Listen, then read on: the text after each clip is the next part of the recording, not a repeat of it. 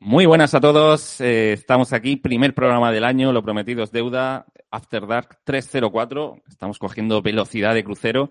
Y bueno, para empezar el año tenemos hoy a Alex y a Víctor y queremos hablar de muchísimas cosas. Eh, bueno, no sé por qué explico el guion porque luego nos lo saltamos a la torera, pero bueno, sí que nos gustaría hablar de un tema que hemos ido arrastrando durante todos estos meses, que es esa pequeña joyita que es Irma Berg, la serie de HBO. Queremos hablar bastante de ellas.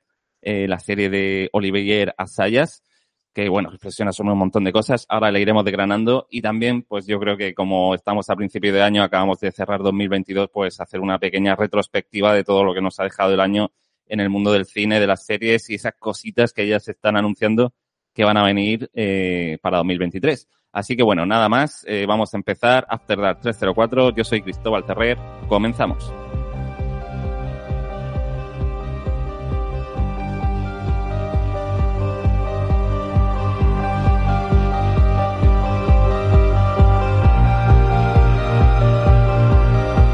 Comienza After Dark. Presentan Cristóbal Terrer y Ricardo Robles.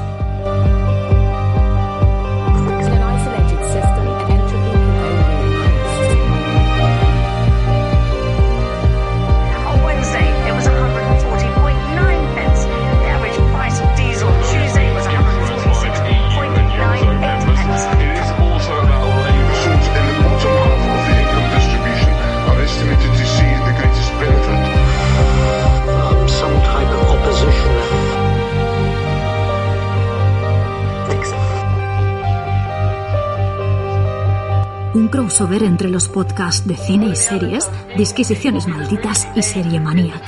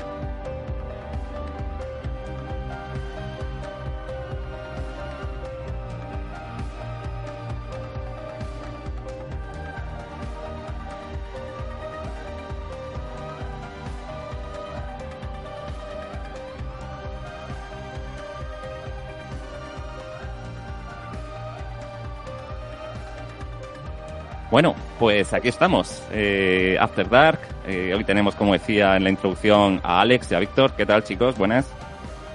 Hola, ¿qué tal? Buenos días. Hola, buenos días. Eh, bueno, pues lo primero de todo, feliz año. No sé si vosotros sois muy de estos de celebrar la Navidad y demás, si todavía tenemos resaca de, la fiesta de Nochevieja o sois un poco grinch, como me pasa a mí, la verdad. Mm, yo antes era un poco más hater de Navidad, pero yo simplemente me dejo llevar en familia, poca cosa. Y sobre todo, eh, bueno, estoy de vacaciones, me he vuelto a Lanzarote, donde soy yo, con mis padres y tal, y aquí estoy viendo muchísimo cine. Me estoy poniendo un poco al día de las cositas que me faltaban eh, de 2022, sobre todo de las cosas más, más comerciales, más mainstream, que, que las había dejado un poco de lado, me daba un poco más de, de pereza ver y bueno, puedo, no me ha gustado casi nada, pero bueno, podemos, podemos comentar alguna, alguna cosita. Eh, afortunadamente igual con Víctor, a lo mejor hay algún enfrentamiento contigo y tal, que tú, también bien, bien, Marvel y, y, todas estas cosas. Y también estoy aprovechando para ver eh, bueno, todo tipo de cine, que aquí veo bastante. Estoy viendo esos dos, tres películas al día, que estoy en mi, en mi, como pez en el agua. Guay, guay. No, yo tengo cosas de Marvel detrás, pero engaña, ¿eh? Una cosa son los cómics y otra las pelis y las series, ¿eh? Bien, sí, yo, yo ya sabéis que yo, de Marvel, las pelis de superhéroes Marvel, alguna de DC y demás, yo me bajé ya el tren hace tiempo, es que ya no voy a ver ninguna al cine, estoy saturado. No, yo, yo las intento ver no al cine, sino cuando cuadras y las ponen por la tele, ya muchas están en... Ahora es una pasada, no sé si vamos a hablar un poco de eso, no, lo rápido que llegan, o sea, hay pelis que están ahora mismo en el cine, que de repente, ¡pum!, están en Disney, están en, Movistar, que me, me, parece una, una, pasada. El, ese auge de las plataformas, como está comiendo el terreno, bueno, hay muchas que directamente, creo que la, eh, la, la, de Pinocho de Guillermo del Toro se estrenó directamente a Netflix y otras que, que ya te digo, la de Mundo Perdido, que creo que no ha funcionado nada bien taquilla. Disney ha dicho, venga, venga, rápido, para la plataforma, a ver si conseguimos un poco más de visitas, porque, porque la verdad que ha sido, ha sido un fracaso en este, en este caso, ¿no? Y encima es que Disney, yo qué sé, ya con Encanto le pasó el año pasado, que la sacó en cines y no hizo prácticamente mucha taquilla, pero después en Disney se convirtió en un fenómeno en la plataforma. O sea que le dio la excusa para volver a hacer esto y seguir con este negocio, que ya con Marvel lo ha hecho, porque sale la película y al mes y medio está ya en la plataforma. Entonces mucha gente ya pues dice, ¿para qué voy a ir al cine? Si en 40 días, 45 la tengo en la plataforma, que es una pena, pero bueno, también lo está haciendo HBO con, con las pelis de Warner. Sí.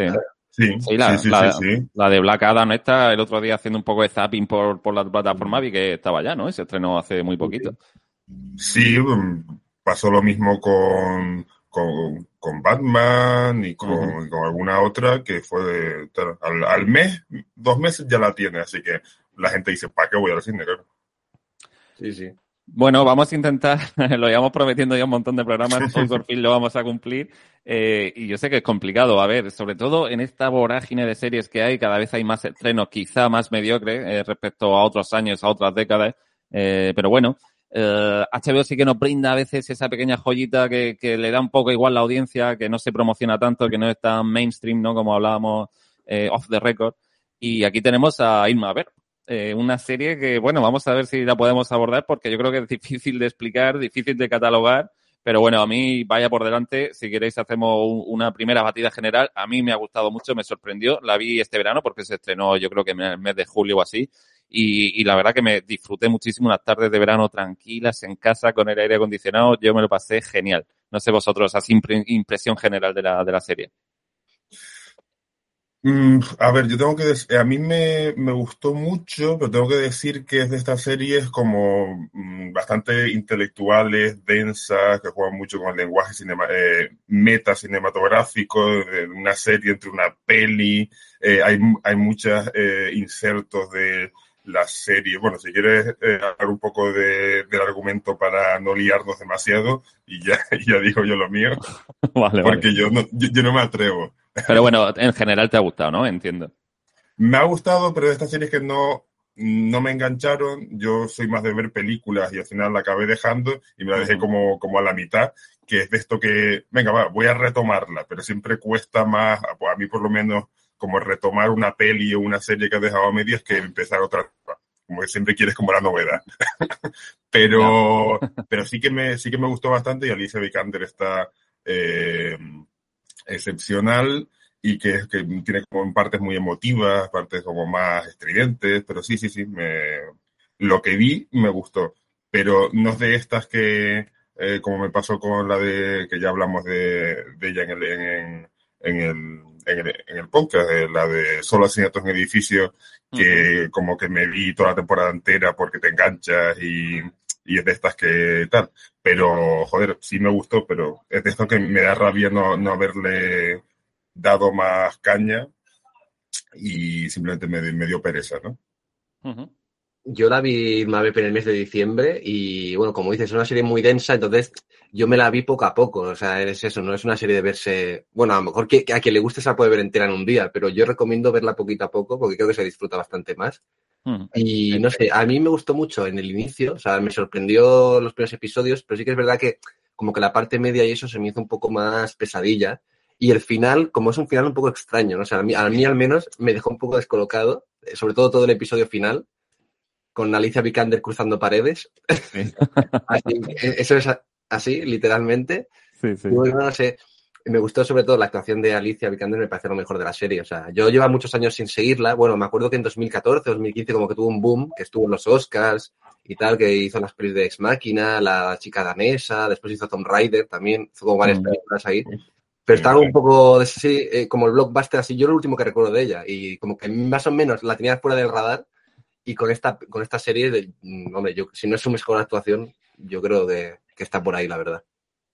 Bueno, va- vamos a intentar explicar un poco al oyente, Mm. al que a lo mejor sea totalmente neófito en esta serie, que bueno, desde aquí estamos recomendando con, con la valentía que se hace en este tipo de programas, que bueno, allá cada uno, ¿no? Pero desde luego al que le guste, pues este tipo de series, eh, como, como decíamos, amante del cine, de cómo son los rodajes, del metacine y demás, yo creo que lo va a disfrutar muchísimo. Pero bueno, ¿qué es Irma Ver? A ver, tenemos que em, remontarnos a 1915, cuando eh, Luis Fevilad, yo perdonad mi francés, pero es, eh, como veis, horrible, eh, creó una serie, pues de estas series eh, decimo, decimonónica, ¿no? Una serie por entregas, podríamos decir que era un, no sé, un largometraje dividido en episodios o, bueno, o una, una serie, porque ya en esa época, en 1915.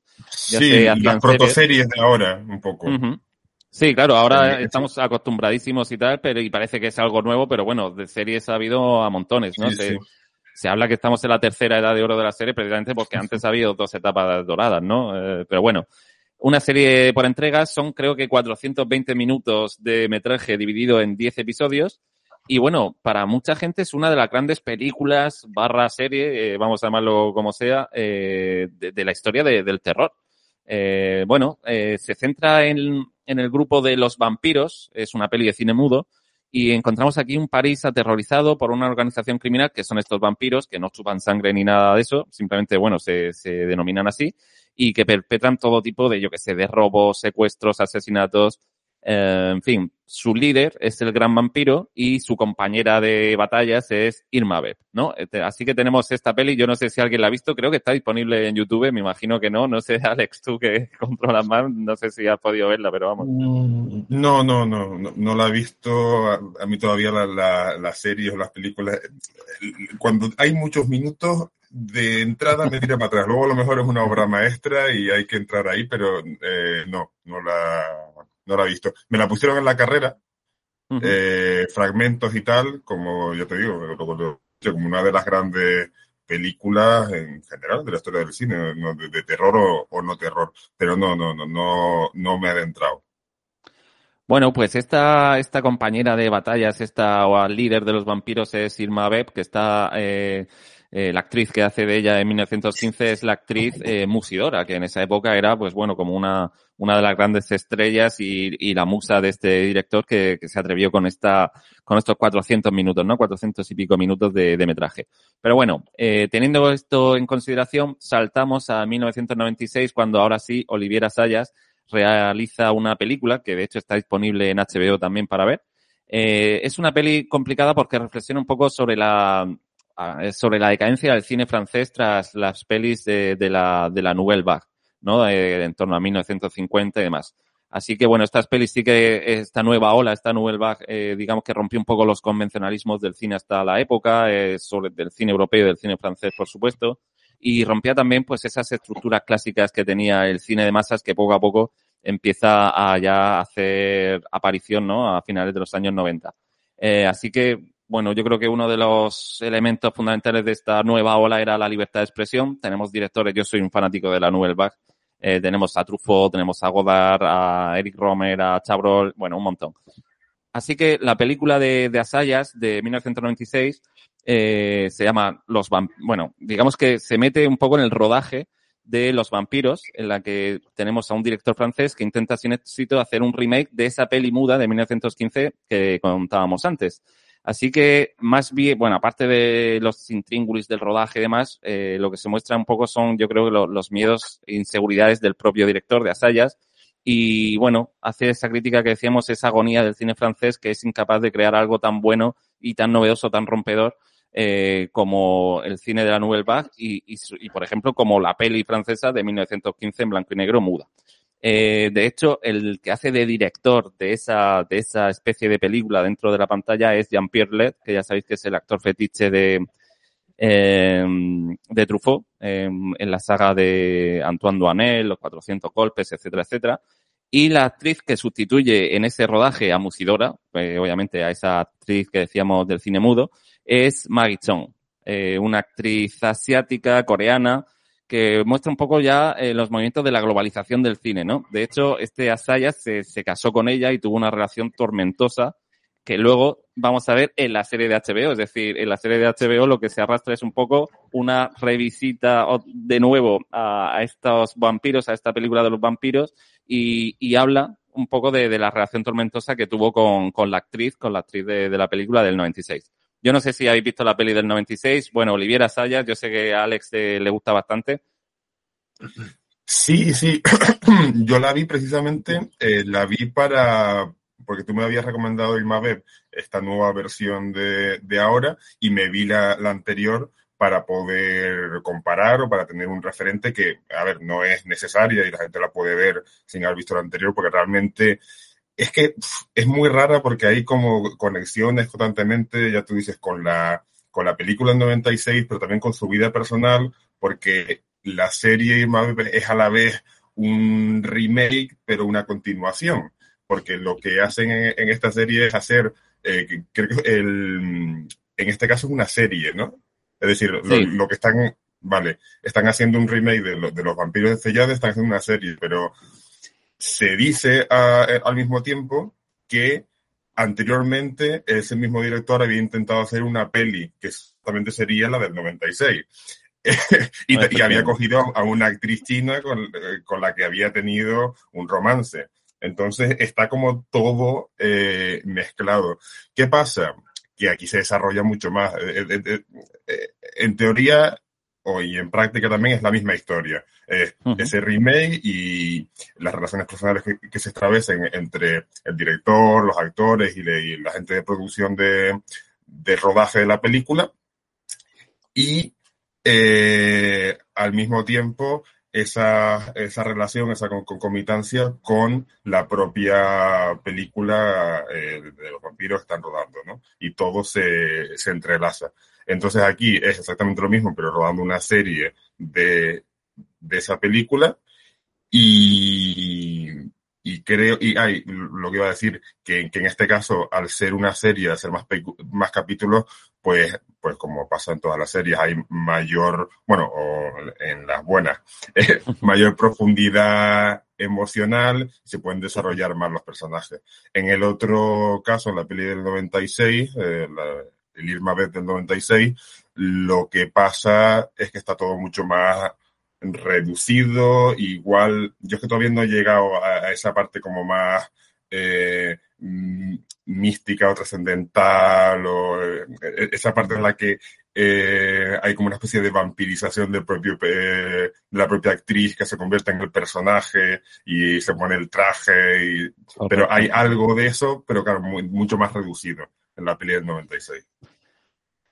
Yo vale. no he visto, iba a decir, eh, comentándote el tema de la metaficción esta que tiene la serie, yo nunca había visto, o no recuerdo ahora, una serie así que indagase tanto en este tema. Uh -huh. No sé, me pareció brillante cómo hace el tema del rodaje de la serie, los actores, porque yo que sé, el actor este, que no sé si es sueco o alemán, el Gottfried, sí. a mí me parece el mejor, bueno, el director quizá me parece el mejor personaje, pero el Gottfried es segundo, o sea, me parece alucinante, la verdad, el actor este, lo hace muy bien y tiene un discurso final que yo creo que representa bastante bien lo que quiere decir también el, el director Asayas, ¿no? El tema de, de, lo que es el cine o lo, lo, que no es el cine, me parece interesante ese último diálogo y bueno, que es un personaje que es lo que está loquísimo, o sea, es súper divertido de ver, o sea, como que da una energía distinta a la serie, ¿no? La verdad, y, y es curioso. Y aparte, que decía el del director, que me parece el mejor, que está, está clarísimo, que es el propio Asayas, el, uh -huh.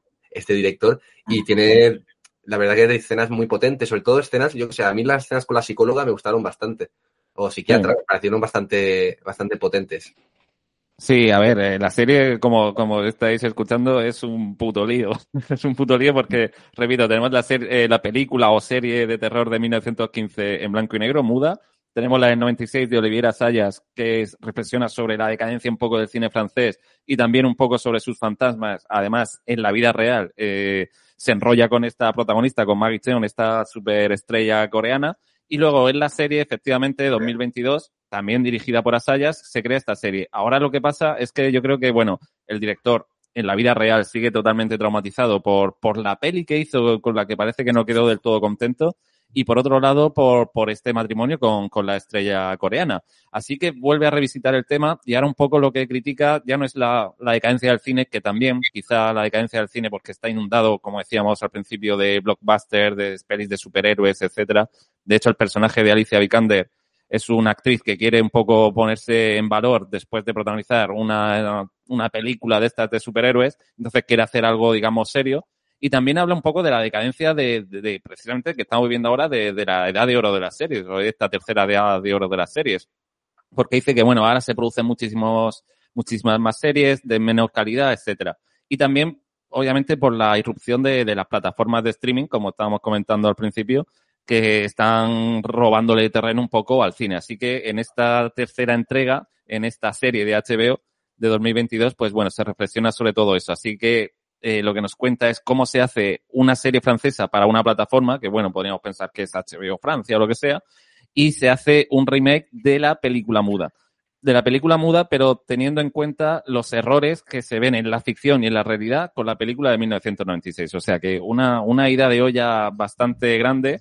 Y, y, bueno, al fin y al cabo es, yo creo que es el intento de Asayas de poner las cosas en orden en su cabeza, eh, de reencontrarse un poco con ese amor por el cine, de entender el nuevo fenómeno de la serie de televisión y bueno, un montón de cosas que eso, al fin y al cabo lo que se va viendo es el rodaje eh, de una serie por dentro, los problemas que tiene desde producción, los caprichos de los actores, de Alicia Vikander, pero sobre todo de este actor que comentaba Víctor, de Gottfried, ¿no? Que va hasta arriba de, de coca que tienen que ir a, a, pillarle droga para que inicie el rodaje, porque si no, bueno, las borracheras que se pilla el equipo. En fin. Se muere.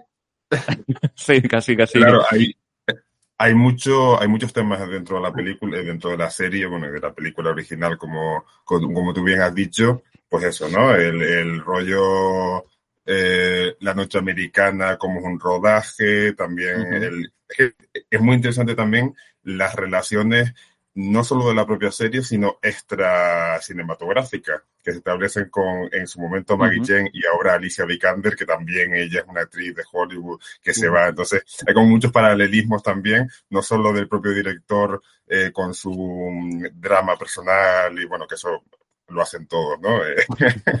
eh, llevar a lo personal eh, o cumplir ciertas fantasías dentro del cine. Pero a mí, más allá de eso, que esos temas están ahí, evidentemente, eh, de lo que yo he visto, creo que el gran tema de la película es el deseo, ¿no? O esa, tanto el deseo de ver en el cine cumplir ciertas fantasías como del el deseo que, siente, que sienten los personajes y ese sentimiento. Hay, hay una escena en la que el director llama como en mitad de la noche a, a la actriz, a Alicia Vikander, porque se siente solo y necesita sí. contarle ese, ese, momento al final de que somos como eh, seres indefensos que necesitamos un abrazo y el propio, eh, la propia construcción del personaje de ella, en la que tiene eh, al, al exnovio por un lado, a la chica aquella que la, que la que de alguna manera la domina desde esta relación de poder eh, o los constantes vaivenes como de deseo que tiene como una de producción, que sí, que no, como eh, eh, cómo siente ella cuando se pone el traje. Yo creo que la película va de eso, ¿no? De, de, de, de sentir mmm, deseo y que, el, y que la persona sienta deseo por ti. O sea, está constantemente eso enlazado con el, con el cine y con la fantasía. Creo que eso uh -huh. es un poco el verdadero tema y lo que la hace realmente especial, ¿no? Esas re relaciones de, de poder basadas en, en el deseo tanto sexual como, como emocional, no sé. Sí, de reconocimiento también un poco, ¿no? De la carrera, el director quizá un poco frustrado que está buscando una... Claro, de las inseguridades. De las inseguridades que, que, tenemos a la hora de que las personas nos acepten tanto por nosotros mismos como por las acciones o creaciones que realizamos. Uh -huh. Bueno, yo quería destacar también el tema, ah, bueno, ahora estaba diciendo el tema del deseo, que a mí las relaciones como de esta serie, del, entre varios personajes, como, como hay varios frentes abiertos, me interesan bastante, no sé, me ha parecido lo más interesante. Y la relación entre Alicia Vikander y la otra actriz que se llama Adria Arjona, que salía en Andor, por cierto, curioso, pues ellas dos eh, tienen como tres escenas a lo mejor en toda temporada, pero tienen una química y se nota ahí como ese rollo, guau, no sé, es súper potente, la verdad, que, que, me dejó con ganas de más. Es como, hostia, estas dos, cuando están en pantalla, tienen algo diferente, ¿no? Al resto de, quizá de, de actores. Y también el tema de las relaciones lleva un cameo inesperado en el último episodio. Porque sale una actriz que le gusta ah, mucho pero bueno, que le gusta. Yo entiendo que hizo una película antes, que es Personal Shopper, que yo no la he visto, pero sale Kristen Stewart en el último episodio. Sí. Coño, spoiler. No, no, pero es un mini spoiler porque tampoco pasa nada. Es un pequeño cameo, sí. Eh, eh, es curioso, por ejemplo, sí, la reacción de Alicia Vikander, porque Alicia Vikander, ella interpreta a Mira, que es una actriz y tal, que ya os digo que viene de hacer una peli así futurista y demás, que parece que ha sido un bombazo. Mm. Pero claro, es que Alicia Vikander en la realidad también quería un poco buscar un papel y en este, en esta serie, como hemos dicho, lo consigue porque está fantástica. Pero claro, ella venía, como decía Víctor, de hacer Tomb Raider, de yo creo que los cuatro fantásticos, alguna de estas también de Marvel aparece y está un poco ya encasillada la mujer y después de Ex Máquina de Alex Garland, que está fantástica, pues yo creo que no había tenido un papel. Así que eh, todos los personajes eh, tienen un doble juego. Por un lado, lo que pasa en la ficción, en la serie de HBO, pero por otro lado, en la realidad, es que es cierto, el director tiene sus traumas en la ficción y en la realidad. Alicia Vikander quiere ser una actriz, digamos, seria en la realidad y en la ficción. O sea, es, es, un, es un lío, y, Y, tiene todo el sentido lo que has dicho de Kristen Stewart, porque Kristen Stewart también fue pareja de Libera Saya. Sí, cierto. Así que está, todo ahí. Y también, y también una actriz que fue, bueno, criticada en este caso, no son pelis de Marvel y tal, pero bueno, viene de Crepúsculo, es como que también se ha, querido quitar, ¿no? Ese tipo de encima, ¿no? Y con los últimos años ha hecho muchas pelis así muy distintas, como que se podría decir más cine, ¿no?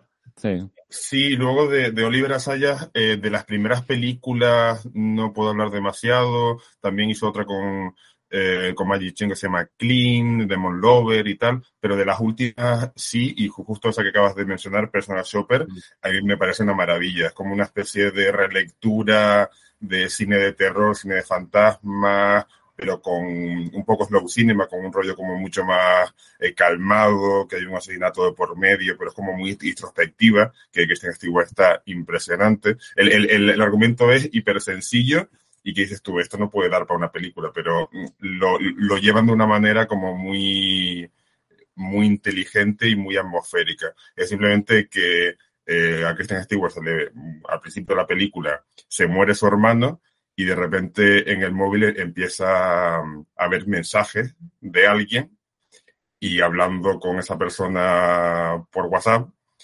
descubre que es el hermano. Ostras.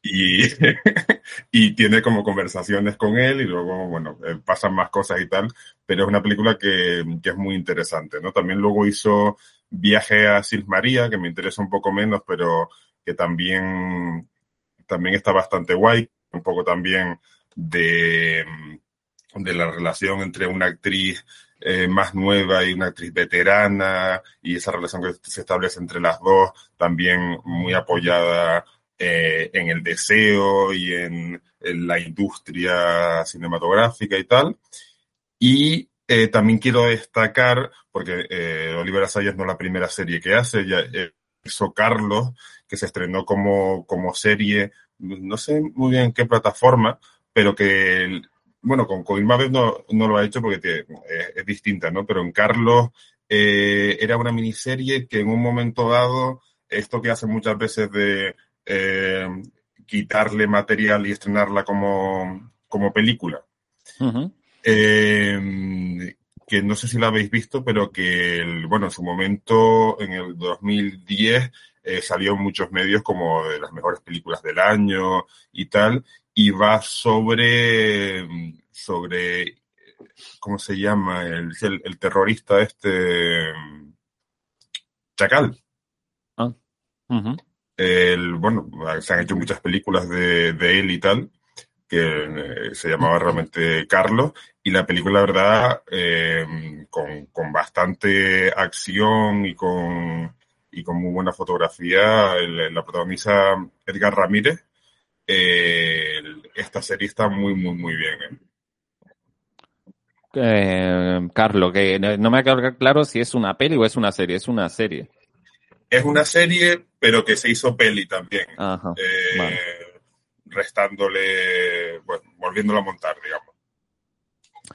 Eh, luego hay más vueltas de turca en la serie de HBO porque lo que decía Víctor en, la, en los últimos episodios vemos a Alicia Vikander, al personaje, a Mira, que digamos que traspasa un poco, yo no sé si traspasa la cuarta pared o bueno, eh, digamos que se pone a imitar lo que hace este su personaje, que es esta vampira, es esta Irma Beb, que se pone un mono negro de cuero y demás, y digamos que se cuela en las casas, ¿no? Eso es lo que pasa en la ficción, en la peli antigua en blanco y negro. Pero es que Alicia Vikander, como actriz, eh, como, bueno, como esa mira que, que es fichada por, por esta plataforma para hacer la serie, se mete fuera del rodaje de, de la serie que están creando, se pone el mono y digamos que se va colando en las habitaciones del hotel para ver, pues eso, a su examante, para visitar al director y va literalmente traspasando paredes, ¿no? De, bueno, obviamente es un juego poético, ¿no? Visual, pues para demostrarnos que se está metiendo un poco en la vida, que está eh, investigando, que está viendo un poco de qué pie coge a cada uno y está, pues eso, haciendo un poco de, de guayer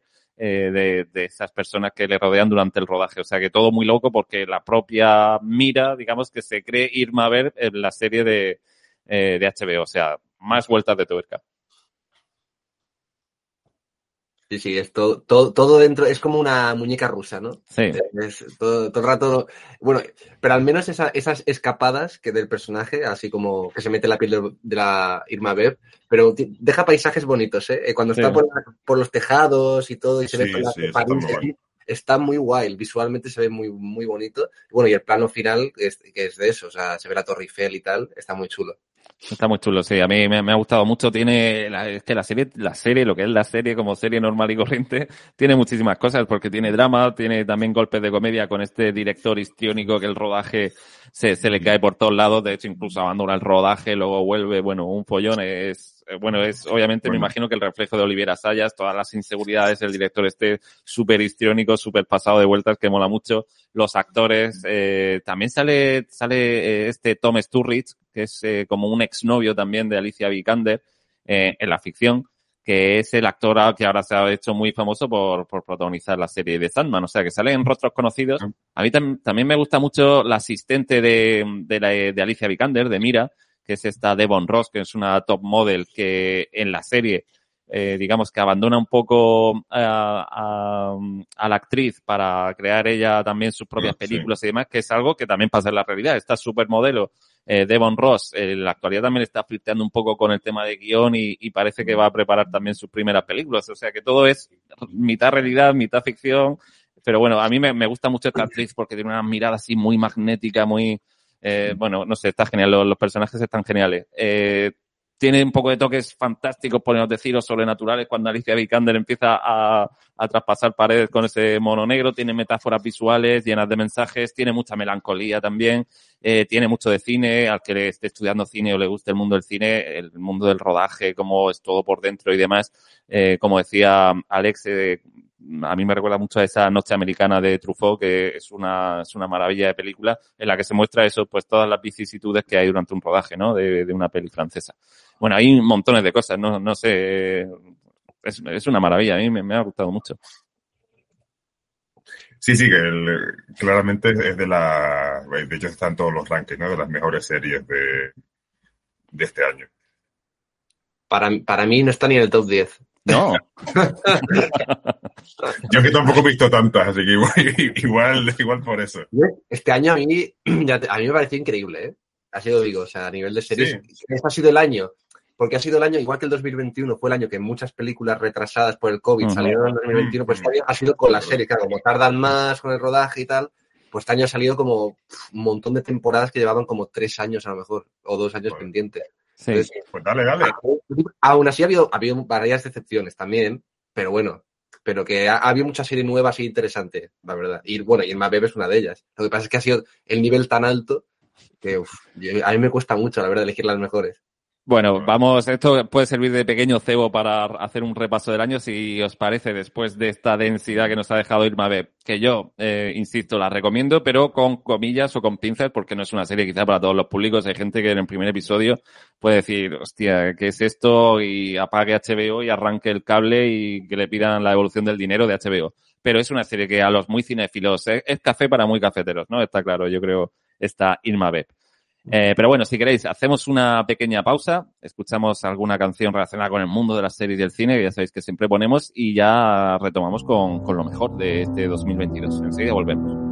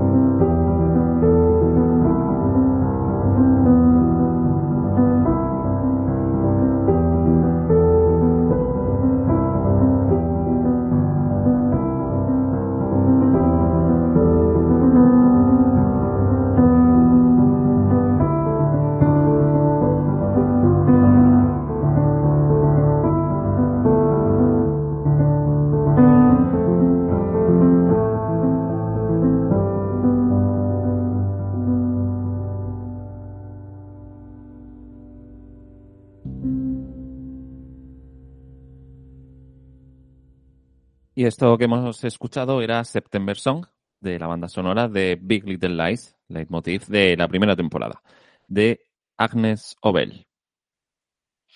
Bueno, pues aquí estamos. Eh, lo prometido es deuda. Vamos a hablar un poquito de todo lo que nos ha deparado 2022. Como decía Víctor, es cierto que parece que ha habido eh, muchas series que se han estrenado muy buenas, precisamente porque se iba arrastrando los retrasos de la pandemia y demás. Eh, estamos hablando de Irma B y de esa pequeña crítica también al cine de superhéroes y demás. De hecho, Alicia Vikander venía de ese mundo. Eh, pues por ejemplo, por ir hablando de sacando temas, no sé si cine de superhéroes, Marvel, mm, DC, que ha estrenado menos cositas, este 2022, ¿cómo, cómo ha ido la cosa? No sé si habéis visto algo, yo ya os digo que, como decía al principio, hace tiempo que me bajé un poco de, de ese tren de superhéroes. Sí, venga, vamos a hablar. Venga, calentito, vengo, vamos. Eh, la, la, primera de, la primera del año que, bueno, fue, fue, en mayo, pero fue la primera, fue Doctor Strange 2, que, a ver, o el multiverso de la locura, uh -huh. con esta fase que es la fase, bueno, creo que se ha denominado la fase del multiverso o, multi, o multiversal o algo así. Pues bueno, aquí se... Sí, sí, o sea, igual que se llama... La... Sí, o sea, era la, la 4... No, espérate, creo que va a empezar la 5 ahora. Uf. Uf. Se me hace muy cuesta ¿Cómo, arriba, ¿eh? Solo, solo de pensar. ¿Cómo se...? O sea, es que yo No sé, soy bastante neófito de, de Marvel, pero ¿cómo se une eso? ¿Qué, separa? ¿Hay como un separador? ¿Hay, ¿Cómo, Yo, cómo yo va de eso? verdad que yo no entiendo. O sea, yo sé que leí que, según Marvel, la última película o último proyecto de la fase 4 era Black Panther. ¿Por qué? No lo sé. O sea, no, no hay como una explicación, vamos, o al menos yo no se la veo, la verdad. Bueno, eh, el- yo vi también hace un par de días que dicen también que es como la última, el especial de Navidad de, De de Guardianes. De la Galaxia. Sí, que dura como 40 minutos, que bueno, una, ton- una tontería, pero bueno, hay un rollito así de, de Navidad, está, este- está en Disney. Está entretenido. No me acordaba, es verdad, porque aparte del especial este, también hubo otro especial de televisión, o así lo han llamado, que es esta película medio capítulo de Werewolf by the Night, que es como bueno, un personaje así como muy secundario, bueno, de los cómics de los 70, y sacaron como una Sí. película para Halloween, y puede ser que sea lo mejor de Marvel este año. Sí. ¿Ah, sí? La verdad. O sea, a mí, o sea, yo no conocía nada de este personaje, se ve que tiene relación con Caballero Luna. Bueno, yo de estos cómics de Caballero Luna ni idea. Pero como que la primera aparición fue de ese personaje ahí, es, el- es un hombre lobo al fin y al cabo, o sea, no tiene, no tiene más. Y es como un relato así cortito, así como el de Guardianes, de 40 minutos, que es como, bueno, para ser Marvel, pu- puede ser terror. y Para o ser sea, Marvel, ¿no? para ser Marvel podemos decir que es terror. También vendieron como terror a Doctor Strange 2, eh, cuando Ostras. empezó la Bueno, cámara. tiene, tiene, tiene. ver, no es, no es terror, pero tiene, tiene dentro Tiene- de lo que es Marvel, como tú dices, tiene cosas de terror. Las pinceladas ¿no? de Raimi que se notan ahí un poco. Tiene, tiene cositas de tiene, referen- tiene referencias, algunas visuales, por decirlo así, a Evil Dead, así unas poquitas. Aparte de los demonios y eso. Sí. Sí, también, por ejemplo, cuando está la, la bruja escarlata en el mundo este, que, bueno, como con cristales y de todo, y agua, Sí. pone la- mete la mano en, en el, en el cristal y es agua, y es igual, eso es una referencia a Evil Dead, clarísima. Pero bueno, que más Vale. allá de eso, tampoco, bueno, tiene algunos momentos como de jumpscares, de, uy, susto. La parte zombie, ¿no? Sí, Ese por eso. rollo, ¿no? Con la, con la bruja escarlata, bueno, a ver, la masacre que hace, bueno, sí, tiene, tiene cositas interesantes. Lo que pasa es que, a ver, tiene buenas ideas, lo que pasa es que creo que el final a mí como que no... Me falló un poco más. O sea, creo que la peli, el planteamiento me gustó más que el final, pero aún así la veo más valiente que otras películas de Marvel, evidentemente, porque, no sé, la última Black Panther, tú me decías que no la has visto, pero que Black Panther, No. a ver, mm, la segunda, aparte de que es larguísima, tampoco, es que tampoco, no sé, no me ofrece mucho. No sé, creo que todas las pelis de Marvel últimamente, a mí me están gustando. Yo siempre he sido fan de Marvel, pero a ver, sin gustarme mucho. O sea, simplemente disfruto viendo las pelis, me lo paso bien. Pero desde la, esta nueva fase, por decirlo así, desde el post-endgame, un poco, no sé, un poco raro. O sea, no sé, no sé cuál es el camino que están siguiendo o, que, o a dónde quieren llegar, pero no sé, no, no le veo la, tanta la gracia como antes, la verdad. Yo creo que yo hablo desde, desde fuera, no desde, desde el convencimiento y desde siguiendo al, al, al dios Marvel, que hay, hay muchos que, que, que, van por ahí.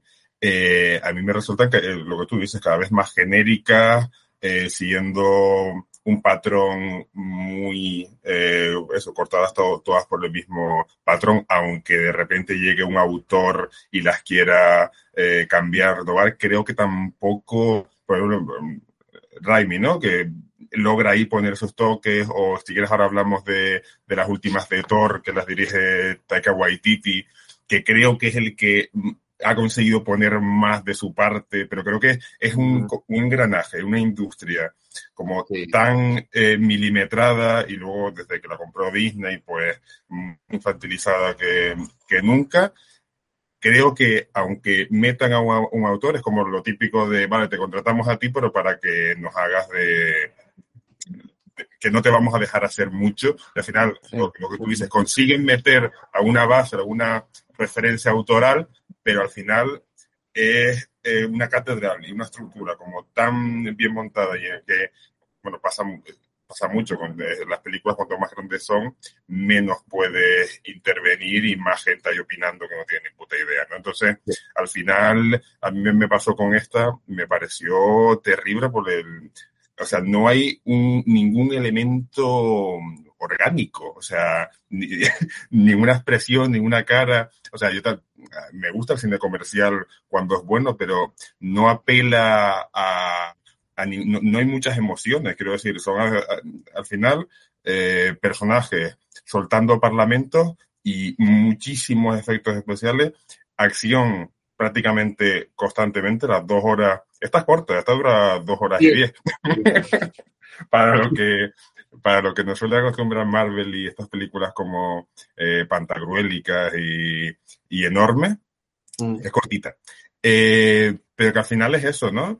Eh, yo, por ejemplo, que no he visto la anterior y que me faltan como ciertos huecos dentro de las series de, del universo Marvel, eh, cuando se ponían a hablar no entendía nada, porque hacían referencia a las relaciones anteriores, a tú me esto, tú me traicionaste, tú tal. Entonces, esa parte llega un momento que si no eres como, no te controlas todas las referencias, supongo que si has leído los cómics, pues ya eh, claro, ahí puedes decir, ah, mira, esto viene de aquí, esto viene de aquí, y ahí te, el, es como este orgullo del, del friki de, ah, mira, sé, sé, sé de dónde viene, sé tal, que al final muchas cosas se hacen con esa intención. Y el, y el friki puede decir, ah, mira, me pongo la medallita, eh, yo he entendido esta referencia.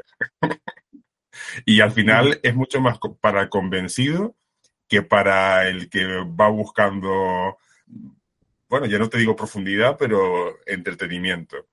Y luego los efectos, pues muy bien, la escena de acción muy bien, pero no hay, yo es que echo de menos el, la, el, el toque del, de, del autor, del, del poeta, del que dice, vale, pues vamos a poner esta puesta en escena así, o esta escena de acción vamos a rodarla de una manera más imaginativa, y yo en esta película personalmente no lo encuentro, no encuentro algo que me, que me emocione, que diga, ah, mira, eh, ha hecho esto, aparte de dos o tres detalles. No uh -huh. sé qué opinas tú. No, sí, y lo que dices, sobre todo de la visión, yo qué sé, mucha gente ya se cree que las películas de superhéroes como que no pueden ser como novedosas o tener como ese toque del director y es como, a ver, hace muchos años, sí es verdad, pero que el propio Raimi hizo una trilogía, te puede gustar más o menos, pero se nota que, que no es como las pelis de ahora, que tiene su toque, tiene su dirección, vamos, o ya al menos lo veo así. Después, la trilogía de Batman igual, de Nolan, te puede gustar más o menos, pero se ve que es, un, un, es cine de Nolan, o sea, te, está claro. Yo que sé, también en menor medida quizás, pero a mí también las, cuando hace una peli James Gunn me parece que se diferencia un poquito de las otras también. No es lo mismo Guardianes de la Galaxia que, que Black Panther, o sea, se nota un poco que por lo menos sí. hay un de, de alguien detrás que, bueno, por lo menos está haciendo algo que no es que sea un director random, porque Marvel tiene mucho esto de contratar a este, un director que no conoce nadie o lo conocen o no lo conoce nadie. Y es como, vale, ¿este quién es? Y es como, bueno, yo creo que el director es Kevin Feige, encubierto. Pero bueno. Bueno, pero, pero no te creas, ¿eh? pasa mucho y ha pasado mucho con los últimos blockbusters de los últimos 10 años. Un director que lo han petado con es una película independiente. Parece, parece que se le corta un poco. Que sí, que te... ¿Eh? Ahí te tenemos. Sí, que parecía que se, se, se te poco. cortaba un poco el sonido, pero ya, te, te tenemos, te tenemos. ¿Eh? Un poco bastante. Bueno, se te está cortando un poquillo. Eh, mientras recuperamos un poco la conexión. Yo sí quería decir, eh, a ver, sí que es cierto que Marvel obviamente le ha dado todas las películas. A su... mí se me ha ido Héctor. Sí. Vale, pues es, a lo mejor tienes que salir y, y volver a entrar. Pero bueno, eh, decía, sí, todas, todas las pelis de Marvel tienen. Ya, ¿no? tienen el mismo, tienen el mismo sello, eh, pero sí que es cierto que luego no entiendo mucho cómo, precisamente por lo que estabais hablando, algunos directores rompen un poco el esquema que tiene Marvel.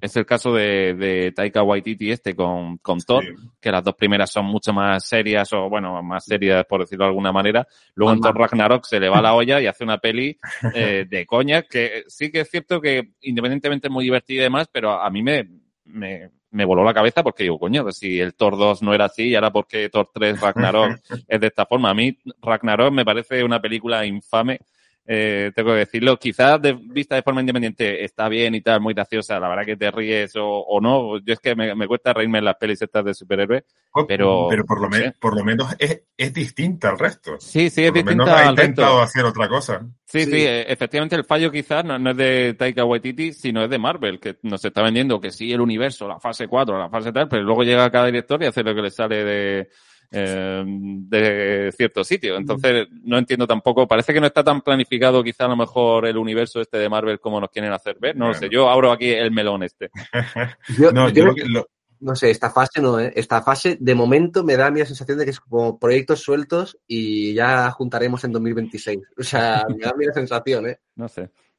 Sí, Alex. No, lo que, sí, sí, que lo que estaba diciendo antes, que se, se estaba cortando, era que, que más allá de esas pequeñas brisnas eh, verdes de los autores que sí que consiguen poner su sello, eh, ya digo que sea más personal, ya te gusta más o menos, como el caso de Taika Waititi, eh, muchas veces, y ya no solo digo en Marvel, sino en el resto de blockbusters, que yo siempre me fijo mucho en, en los directores y los guionistas y tal, muchas veces pasa que contratan a gente que lo ha petado con su primera película, que es más independiente, sí. y se pone a hacer ese tipo de productos y digamos que se, le, se les va toda la autoría.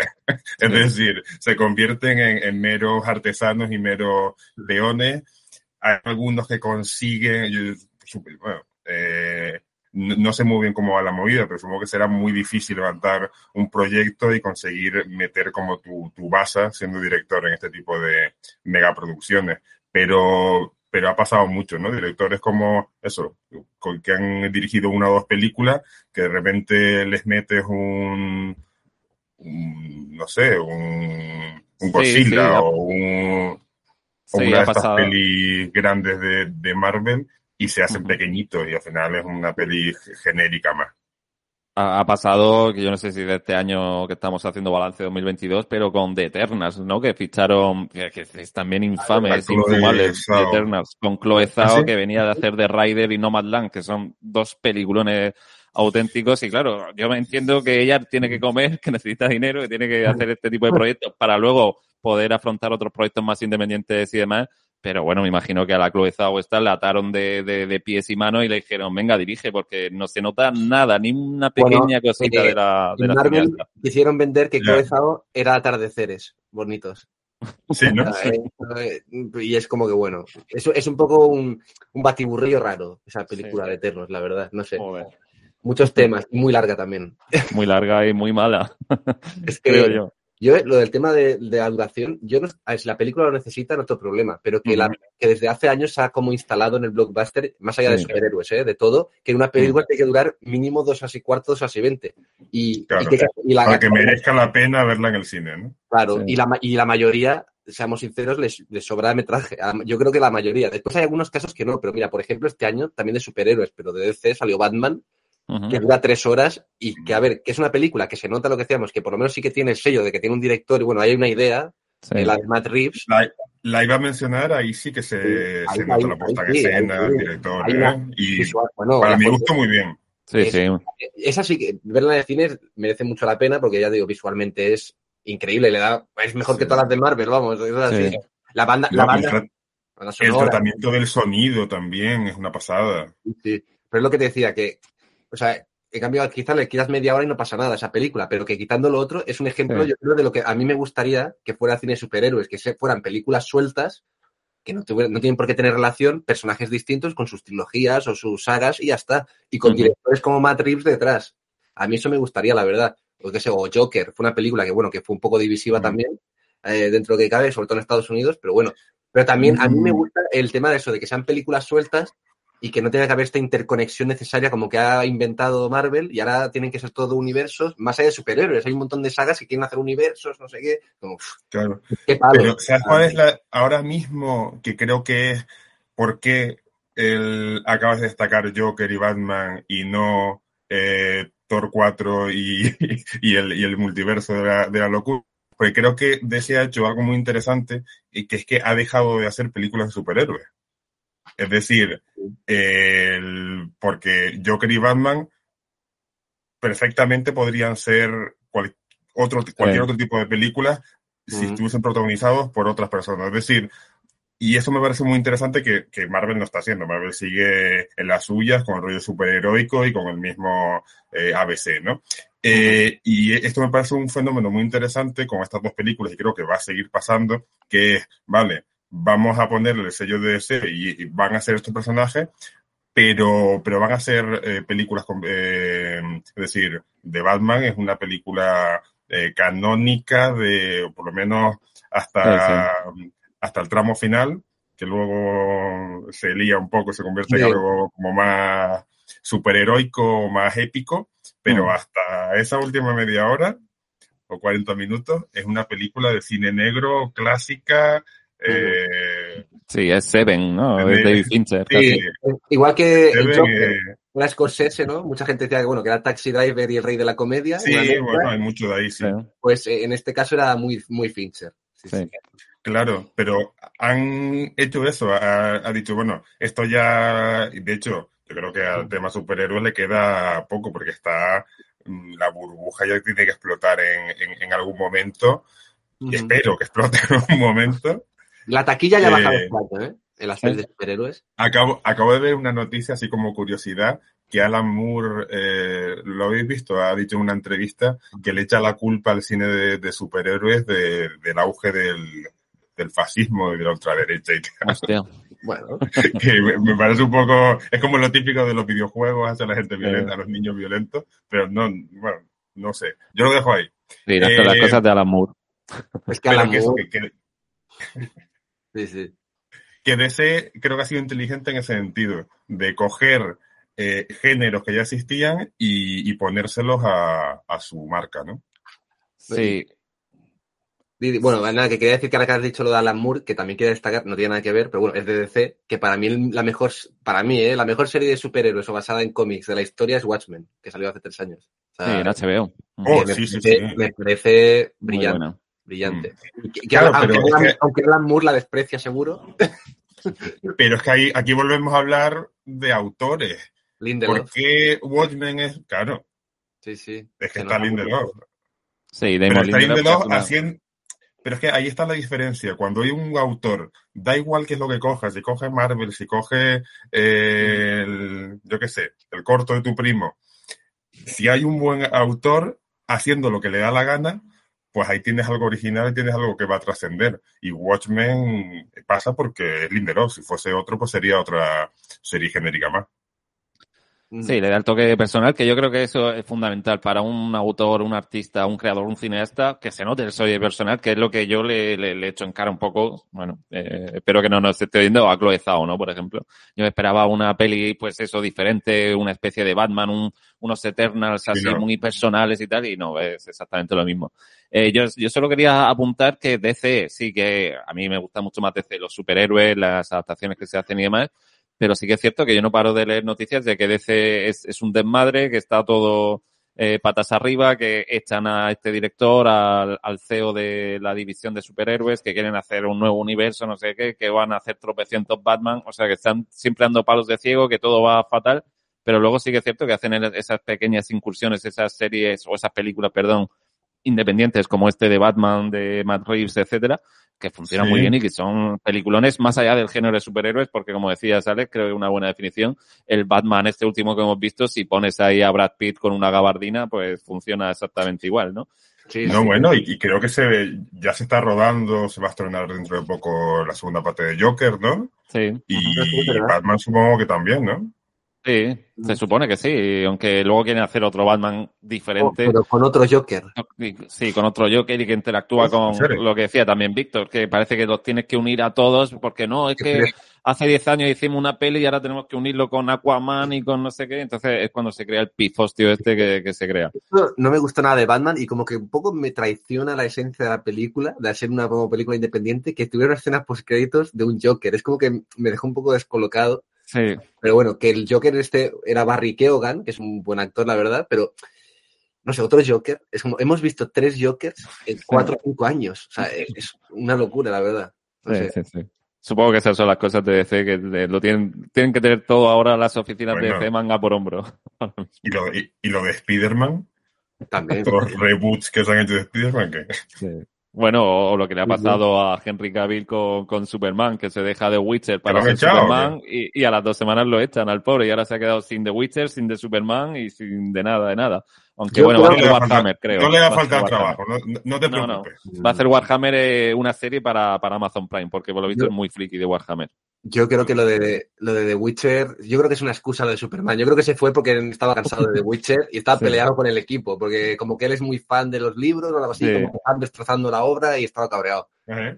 Sí, eh, es que The Witcher es un despropósito, otro más de Netflix que también no. Sí, es- es- Últimamente, yo es que era muy, muy, muy fan de Netflix y vamos, llevo, llevo unos años dando palos de ciego también. Este Pero año ha sido, para mí este año Netflix bastante, ba- yo creo que el más flojo de Netflix, ¿eh? O sea, Sí, muy estrenos. flojito, salvo The Crown y Stranger Things, que lo tuvimos en verano, parece Sí. que se nos ha olvidado y Pero demás. Netflix y- cada, cada tres meses saca una serie, una peli súper viral, que ve, ve todo el mundo, ¿no? Sigue, Sí, en Sí. o no. caso ha sido miércoles este año. sí. Ah, Claro, claro, miércoles, por ejemplo. Entiendo que es por la plataforma que más penetración tiene. Por ejemplo, aquí en España es la que tiene todo el mundo. Entonces, cualquier serie que medio destaca que el boca a oreja funciona bien, pues bueno, se convierte en un taquillazo. Pero la serie es una mierda absoluta, posiblemente. Quiero decir, porque hay muchas series de Netflix que han sido muy virales y tal, y son auténtica basura. ¿no? Ya, que ya, son las que ve todo el eh, mundo. hablo en, en cuanto a números, claro. Sí, sí, no, claro. Este, este año han sido tres, o sea, ha sido miércoles, que ha hecho todo, ha batido todos los récords, la de Sí. Dagner, la de otra de Ryan Murphy, que como que Ah, tiene sí. un contrato con Netflix y hace ocho, ¿Cuál, cuál? 80 series. La de, una que se llama de asesino en serie, Dagmer, Jeffrey Dagmer. Ah, la de Dahmer, sí, sí, sí. Sí, Dahmer. también, eh, funciona mundo muy ella. un también. Y, y Stranger Things, que obvio, pues bueno, Bueno, claro. un gran éxito, sí, sí. Sí, porque de Sandman también se, se pegó un poco el costalazo, aunque no está mal y yo creo que va a haber más temporadas, pero bueno. Y Pero de esas tres, ¿a- La ¿alguna buena? Mm, A mí, me, a mí Stranger Things me parece la mejor de las tres. Sí, sí, Vale. para mí también. Para mí también. De Sandman, bueno, la adaptación creo que es bastante fiel. Yo no he leído algunos cómics, pero no todos. Y la, bueno, ya hablamos de ella en su día, está bastante bien, pero eh, yo creo que le faltan todavía algunas cositas. Pero bueno, más allá de cine de superhéroes y demás, chicos, cosas que han llamado la atención. Yo, si queréis, hago un pequeño in memoriam eh, de estas series que nos han abandonado, series míticas. eh, No, de venga. Walking Dead, ya hablamos de ella. Y ese canceló, 11 por cierto, tengo que decirla, ya se canceló en 1899. Sorpresa. Me quedé flipando. O sea, una serie que no ha, no es que, a ver, no ha sido la más vista del año, pero tuvo su audiencia. Tuvo su audiencia y, joder, se queda con un cliffhanger en la primera temporada. Sí, potente. que da- claro, daba para un, crear un universo muy grande. En 1899, ya sabéis, la serie de Netflix de los creadores de la serie alemana Dark, que bueno, sí que es cierto que es más, mucho más flojilla que Dark, pero oye, a mí me entretuvo y ahora, joder, pues me he quedado sin, con la cara de saber qué pasa. Pero Curioso, bueno, curioso.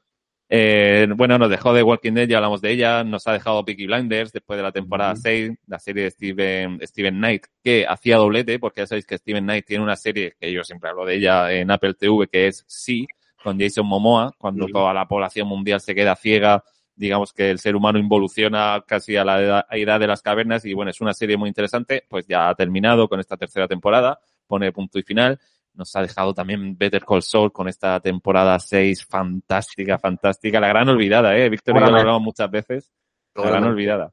Para mí, la mejor serie del año y para mí una de las mejores de la historia, la verdad. O sea, Sí, sí, sí. me parece brillante. Eh, se puede ver en Netflix, creo, al completo. No sé si la sexta temporada la han estrenado Creo ya, que- pero bueno. Creo que sigue Movistar, ¿no? Por este contrato Ah, raro que ser. De que siempre hay que Movistar y hasta que pasa un año, pues se sube a Netflix. Y si no, obviamente también en AMC Plus, esta nueva plataforma que nos ha que nos ha llegado en 2022, que se, es exclusiva de momento en España como primer país de Europa y se puede ver a través de algunas plataformas tipo Vodafone, Yastel o incluso a través de Amazon, pagando pues un poquito más, 3,99 o así, tienes acceso a AMC Plus, que tiene series muy interesantes porque AMC es una de las grandes de la, de la historia reciente de la televisión. ¿no?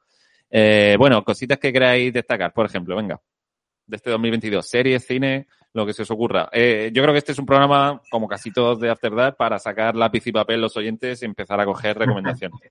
Sí, sí. Yo, a- a- antes de, va a empezar Alex, pero quería mencionar de Netflix. No, no, que, empieza, empieza. Bueno, quería, vale, vale. Pues quería, no, quería mencionar que The Ozark acabó este año, la Ah, serie de sí, Netflix, también. que me parece sin, de las cinco mejores, yo creo, de, que ha hecho Netflix jamás. Sí, Y acabó este año y me gustó mucho que mucha gente la comparaba en sus inicios con Breaking Bad, pero bueno, que Mm. no se parece a Breaking Bad, más allá de que hay drogas y dinero, sí. pero bueno, no tiene nada que ver los personajes ni nada. Y me gustó muchísimo, la verdad. Incluso Serio. en los semis hay una actriz que es Julia Garner que ha ganado tres veces por el mismo papel. O sea, que parece una locura. O sea, Pero sí, sí, muy bien. O sea, me parece una serie muy chula y Ujú. Laura Linney, Jason Bateman, no sé, tienen actores muy buenos y que hacen grandes actuaciones, la verdad. Y no sé, aunque no, igualmente no me entra ni en el top 10. Fíjate, es que estoy diciendo que este año es que es muy bueno. Pero venga, va, va, va, va. Venga, La venga. ya con el, con el ranking, va. No, no, la Suelta, mejor- suelta. Voy, voy Estoy decir- impaciente. voy a- voy a decir cinco, porque si no, tiramos todo el día. La primera, bueno, vamos de, de menos a más. Yo Venga, sé, Venga, va, va.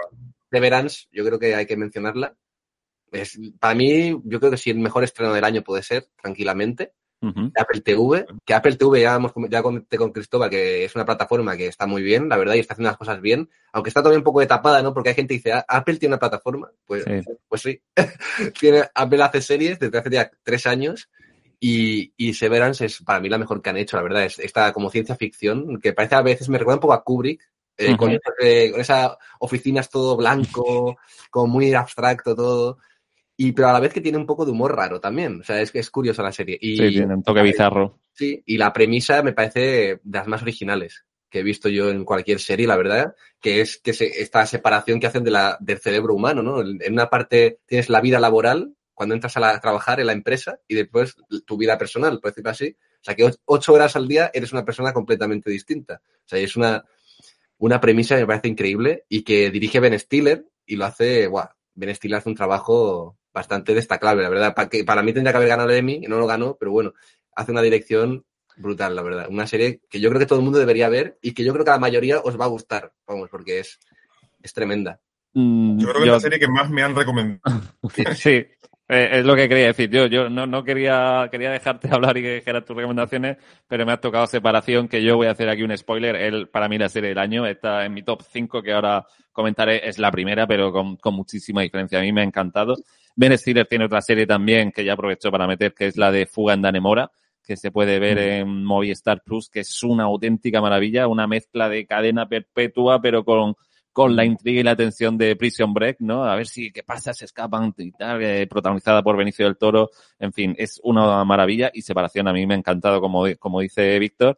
Te separan el cerebro y tu yo trabajador no sabe lo que hace tu yo de fuera. Es decir, cuando estás trabajando no sabes si fuera tienes mujer, hijos, etcétera. Y cuando estás en tu vida social no sabes lo que haces en el trabajo, no sabes si te están explotando, si te están haciendo cualquier perrería, ¿no? Eh, la serie yo creo que cuesta un poco, la he recomendado muchísimo. Hay gente que dice, ostras, yo no me entero de nada, no sé qué, me aburro un poco, pero de verdad, esperada a ver el final porque los episodios finales son adrenalina pura, salta todo por los aires y es una brutal, es brutal. Separación, me ha encantado. De, de Apple TV, que es para mí mi, mi plataforma favorita, siempre lo digo. Y, y perdón, meto aquí un poquito de baza si queréis de Apple TV. Eh, Mm. Yo creo que se está consolidando bastante. Le- se le echaba mucho en falta que el catálogo era muy reducido, es cierto. Pero es que ahora este año ha ampliado muchísimo. Hemos- tenido la segunda temporada de The Morning Show. Hemos Mm. tenido para toda la humanidad, que yo creo que junto con Separación y Sí, la serie de Jason Momoa son las mejores. Hemos tenido Ted Lasso, que bueno, ha ganado montones de premios como mejor comedia. Hemos tenido también después del huracán, que no está mal, sobre el huracán este que hubo, el huracán Katrina.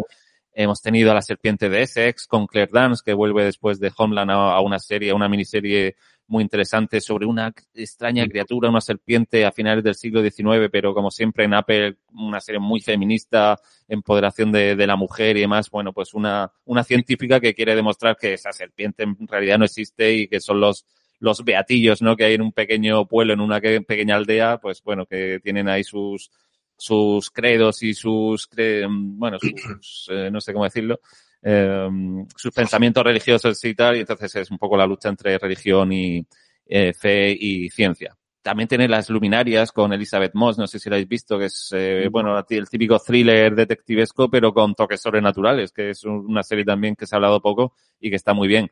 Y Slow Horses, que yo tengo que decir que no la he visto, que se va a estrenar, o se ha estrenado ya la segunda Sí. temporada.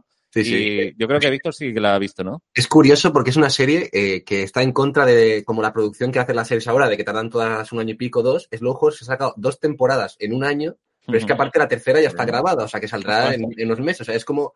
Yo no sé si es que han grabado cuatro. ¿no? Ah, sí, sí, o sea, me da la sensación de que han grabado cuatro temporadas en un año a la vez todo. Y mere- merece la pena, pero merece la no pena se ha verla. hecho nunca.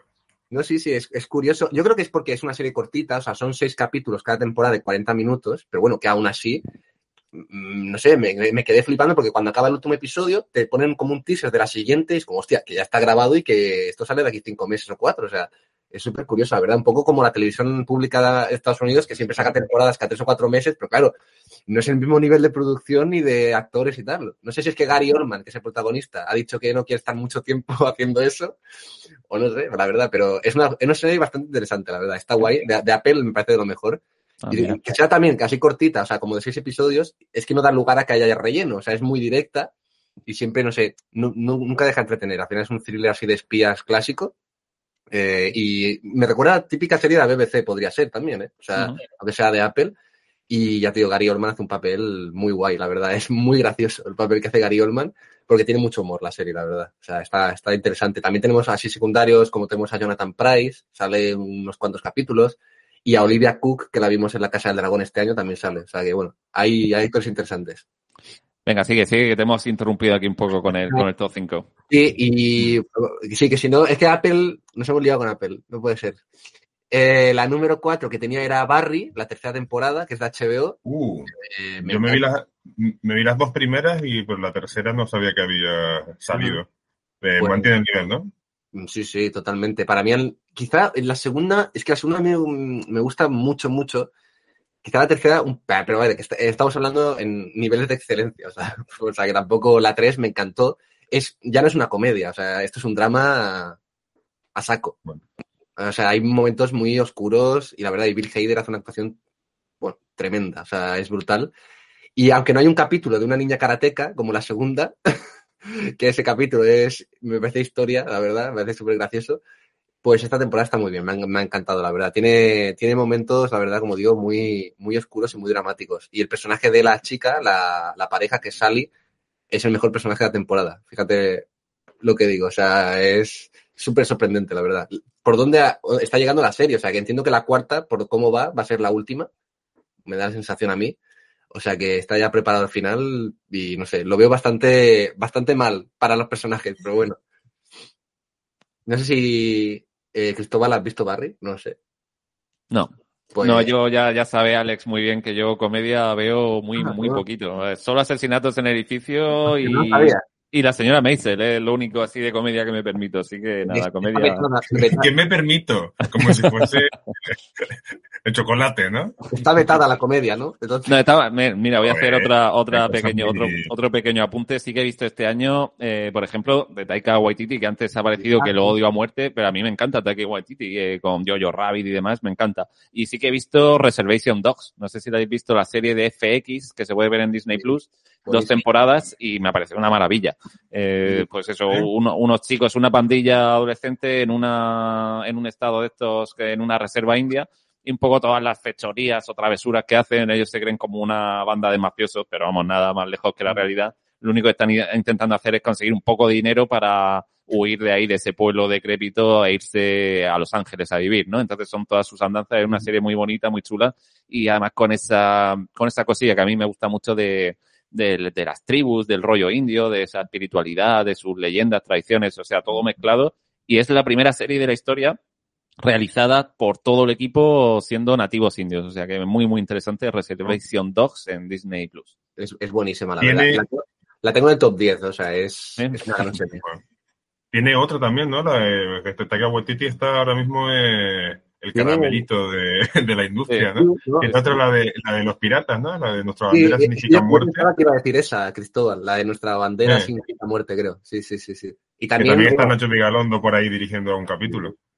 Sí, sí. Y la serie está también de, bueno, adaptación a medias, mm. continuación de lo que hacemos en las sombras. Sí. También está por ahí sí. que esa la he visto, está muy bien, la verdad. No, sí, o sea, estaba muy, muy demandado. Sí, sí, y, sus pequeñas incursiones en The Mandalorian, que también es, uno de los hombres fuertes. Ah, también. Sí, sí, joder. Bueno, bueno, y, en los próximos años nos vamos a hartar de, de Waititi porque va a dirigir El Incal. Ah, sí. Y esto es una un plato. De Jodorowsky, ¿no? El cómic de Jodorowsky. Sí, sí, y veo también aquí un par de un par de películas más, ¿eh? Tiene para 2020. No, en, en, principio iba a hacer una, de Star Wars. película de Star Wars, que la, el cine ah, de Star Wars ha quedado como, ha quedado como sí. en stand-by, ¿no? Las películas de Star Wars, pero en principio la próxima película tendría que ser de Taika Waititi. Aunque no sé si eso va a avanzar, porque Star Wars cancela muchas películas últimamente. No sé. Bueno, más cositas.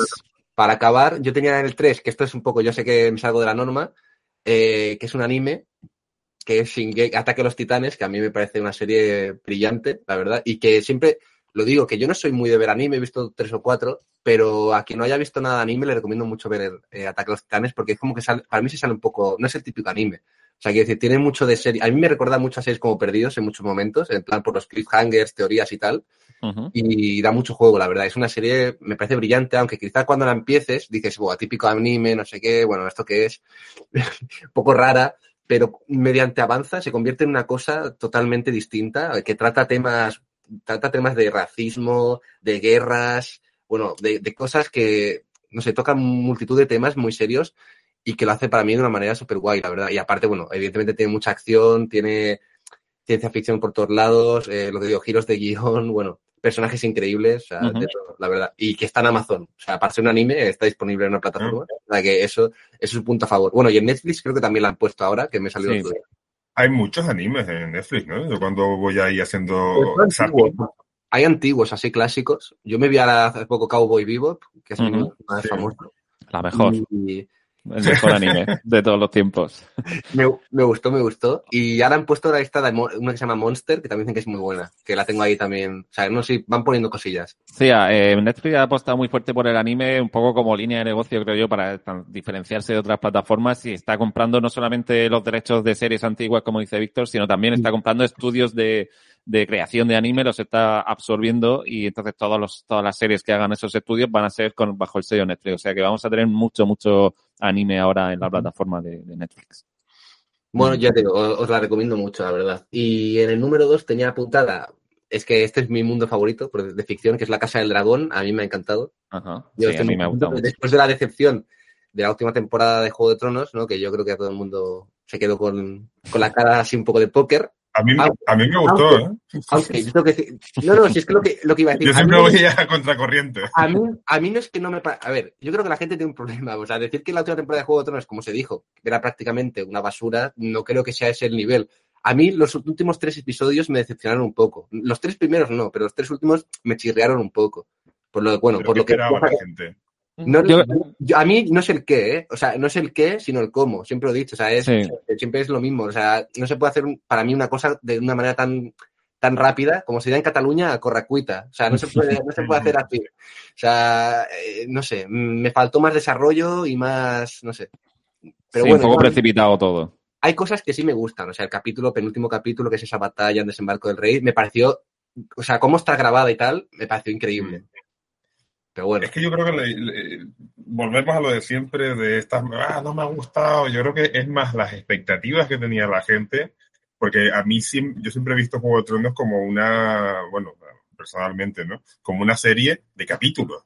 O sea, en los que, sobre todo cuando ya empiezan a tener más dinero y ya es un, el evento mainstream en el que eh, se empezó a convertir a partir de la tercera, cuarta temporada, una serie en la que destacaba más por, no hablo solo de los efectos especiales, sino narrativamente y en cuanto a guion, más que por capítulos que por lo que es la serie eh, en general o todo su río narrativo, que al final había cosas que era, bueno, te, tenías que entregar tres o cuatro capítulos de, de, relleno de conversaciones para tener como la, la gran batalla, ¿no? pero al final es una cuestión más de, de, los fans, de expectativas, de, ah, me has traicionado el personaje. O sea, a mí me hacía mucha gracia ver como a un montón de gente, amigos y no amigos y gente y tal, diciendo, no, porque eso se explica mal, como gente de repente súper experta en, en, narrativa y en, y en guion y en estructura, ¿no? es como, joder, bueno, pues sí, puede tener eh, más o menos fallos, pero joder, está hecho por, por guionistas profesionales, o sea. Sí, a ver, yo, yo creo que influyó mucho que el hecho de que ve, nunca me acuerdo del nombre, de Weiss y Benioff, eh, los creadores de la serie, hayan fichado por Netflix y casi que estaban ya un poco peleados con HBO porque ellos querían hacer una nueva temporada para tener más ¿Ah, tiempo, pero HBO les dijo que no, que había que cortar, etcétera. y al final se precipitó todo. a mí el final me gustó, eh, pero sí que entiendo que hay cierta precipitación y ciertas decisiones de personajes, no vamos, por si hay alguien que todavía no lo ha visto, que no se entienden mucho. Eh, quizá porque falta un poco de metraje, algún par de episodios más para, para entender el comportamiento de, de, de, esos personajes, ¿no? Pero, pero la serie está muy bien. Eh, es un poco también lo que decía Alex, ¿no? Yo creo que el final, igual que pasó con Perdidos, no iba a satisfacer a nadie porque todo el mundo quería que este fuera, no sé qué, que este se, nada, yo quería que este muriera y no muere. Ningún claro, final, eh, ningún final. Exactamente, igual que Perdidos. No, yo es que quería que fueran marcianos, yo es que quería que fueran no sé qué. Hostia, hay que, hay que hacer un final y obviamente no le iba a gustar a todo el mundo, pero bueno.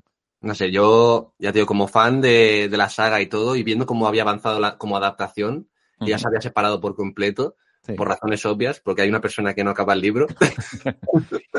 Pero, eh, no sé, yo creo que HBO quería hacer 10 te temporadas y no me parecía mal. O sea, quiero decir, esto fue para mí un error de los showrunners. O sea, no sé. Sí.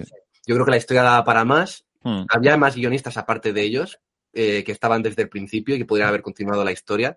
Pero bueno, ellos quisieron acabarla de esta manera y nada, bueno, mmm, así salió. Y bueno, y ahí se ha quedado esa, como, esa mancha en la historia de las series. Sí. Se ha quedado ahí porque al 99% no le gustó el final. O sea, a mí me da pena porque si no es mi serie favorita, está en mis tres series favoritas. Entonces... Sí, bueno, estos Benioff y Weiss van, ya sabéis, como decía, han fichado por por eh, Netflix y van a hacer una adaptación ahora de, de, bueno, iban a hacer un Star Wars que al final quedó en nada sí. y van a hacer una, una esta en Netflix, una... Three Body Problem se llama. Sí, de Three Body Problem, que es otra adaptación y demás. Yo no sé si son cómics o un libro de ciencia sí. ficción, que creo que también va a ser la bomba. Bueno, a ver lo, a ver lo que nos traen. Bueno, y para acabar, que nos, lo leamos mucho, con la Casa del Dragón. Uno? Con la Casa del Dragón, a decir que está basada en este libro de aquí, que fue un ah, vale. que uh -huh. el libro es, es mejor la serie que el libro, ojo. Uh -huh. Eh, no es normal eso, pero porque el libro tampoco es muy bueno. Entonces, sí.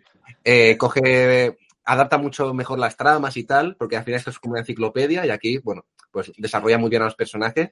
Ya te digo, a mí me gustó mucho. A mucha gente no le gustó el tema de los saltos temporales y tal. A mí sí, porque esta historia para mí no se puede hacer de otra manera. O sea, si no tendría 50 temporadas, si nadie quiere ver tantas temporadas. O sea, quiere ver lo que importa de verdad y para mí está bien hecho, no sé, el personaje del rey Viserys me encantó, sobre todo, o sea, no sé, se me quedó sí. bastante encantado. Y no sé, las actrices y tal, no sé, el cambio de actrices, todo, no sé, me pareció bastante correcto y no sé, tengo muchas ganas de seguir la historia y de decir que en el primer episodio de la segunda temporada van a, van a pasar cosas muy, muy heavies. Lo malo que habrá que ah, esperar porque, a 2000. Porque ya lo sabes, ¿no? Claro, claro, porque he leído el libro. Eh. Habrá que esperar a 2024. Obviamente el sí. libro es complicado porque es una especie de Silmarillion, ¿no? Del sí. Señor de los Anillos. Es un, sí. un compendio, ¿no? De, de, historias, de relatos. Es una especie de enciclopedia y, claro, trasladarlo a la pantalla, pues yo creo que la pantalla o la serie siempre va a salir ganando. Pero bueno. Eh, entonces tu top 1 es... Saúl, la última temporada, ah, que a mí me parece... Que yo, yo voy a hacer un, un pequeño comentario de, sí. de esto. Voy a, a mí me toca ser el boyero de, del podcast un poco. Voy a decir que me salí del cine. No, eh, a, a, mí me, lo que tú has dicho, me perdió en, en el cambio de, de personaje. Uh -huh. El cambio de, de actrices. Me estaba gustando, me, estuvo, me estaba gustando las tramas y tal, pero creo que la niña tenía algo. Es decir, no digo que lo, lo, viera solo por la niña, pero que el, ese personaje tenía un carisma, una manera de actuar tal, que en el momento que, que cambiaron de personaje, que además, claro, como no había leído el libro ni había visto nada, no me lo esperaba. Y fue de repente, vale. ¡pam! Y ahí me perdió porque el, porque lo veía sobre todo por, por ello, porque creo que está muy, muy bien. Eh, bueno, también hay otros personajes, ¿no? El tío, el, sí. el Matt Smith, eh, también tiene como muchas caras y está muy guay, pero uh -huh. había algo ahí que a mí se me perdió. Y a lo mejor la, la, la recupero, ¿eh? No, merece la pena los, los, últimos capítulos. Es algo que a, a, mi mismo padre lo estaba viendo la serie y mi padre tampoco tenía ni idea, era como, hostia, capa, eh, Claro, ¿Quién, es claro. esta, Era, ¿quién es esta? Yo, no, no, si es la misma, es la misma. a mí me, me, costó, ¿eh? Me costó. Sí, sí, sí. No. A mí me costó un poquillo también y es cierto que la, la, la chica, la, la, actriz más adolescente lo hace mucho mejor, incluso tiene más química con su tío, con Daemon, sí, que la actriz veterana. Es que, joder, que parece que se van a comer ahí, en fin. Eh, pero bueno, eh, una vez que aceptas eso y que la serie tiene muchos saltos temporales porque de repente pasan cinco años, pasan siete años y demás, una vez que entran en el juego, eh, los Sí. episodios finales son Sí. increíbles. Igualmente, ya no va, ya os aviso que no va a haber más, o sea, ya es todo lineal. La cosa era la dificultad de esta primera Sí. temporada, porque de, de hecho en HBO había como las primeras ideas era empezar, iba a decir, bueno, Alex ha visto la temporada entera o no, por no hacer spoilers. No, no, bueno, no, no, no, spoiler, no, no hagan Bueno, mucho. nada, pues eh, querían empezar con, el con, con lo la trama ya final de los últimos dos, tres episodios, ¿no? Y querían empezar ahí la serie y era un poco extraño y al final hacer este como prólogo. Al final los cinco primeros episodios fue como un añadido, o sea, no, no, no están pensados hacerlos y mira, y al final mucha gente es lo que más le ha gustado este prólogo. O sea, es, es curioso, la verdad. No sé, pero a mí, ya te digo, estoy muy contento con, con la Casa del Dragón y sobre todo con el personaje de Viserys. Ya te digo que en el libro es un rey, no sé, es que no me importa en el libro. O sea, es una persona que es un rey gordo, que no es buen rey y que quiere mucho a su hija, pero poco más. Y aquí la serie hacen un personaje muy potente, la verdad, y bastante trágico. O sea, al Sí. final es muy, muy bonito, no sé. Me parece una pasada, la verdad.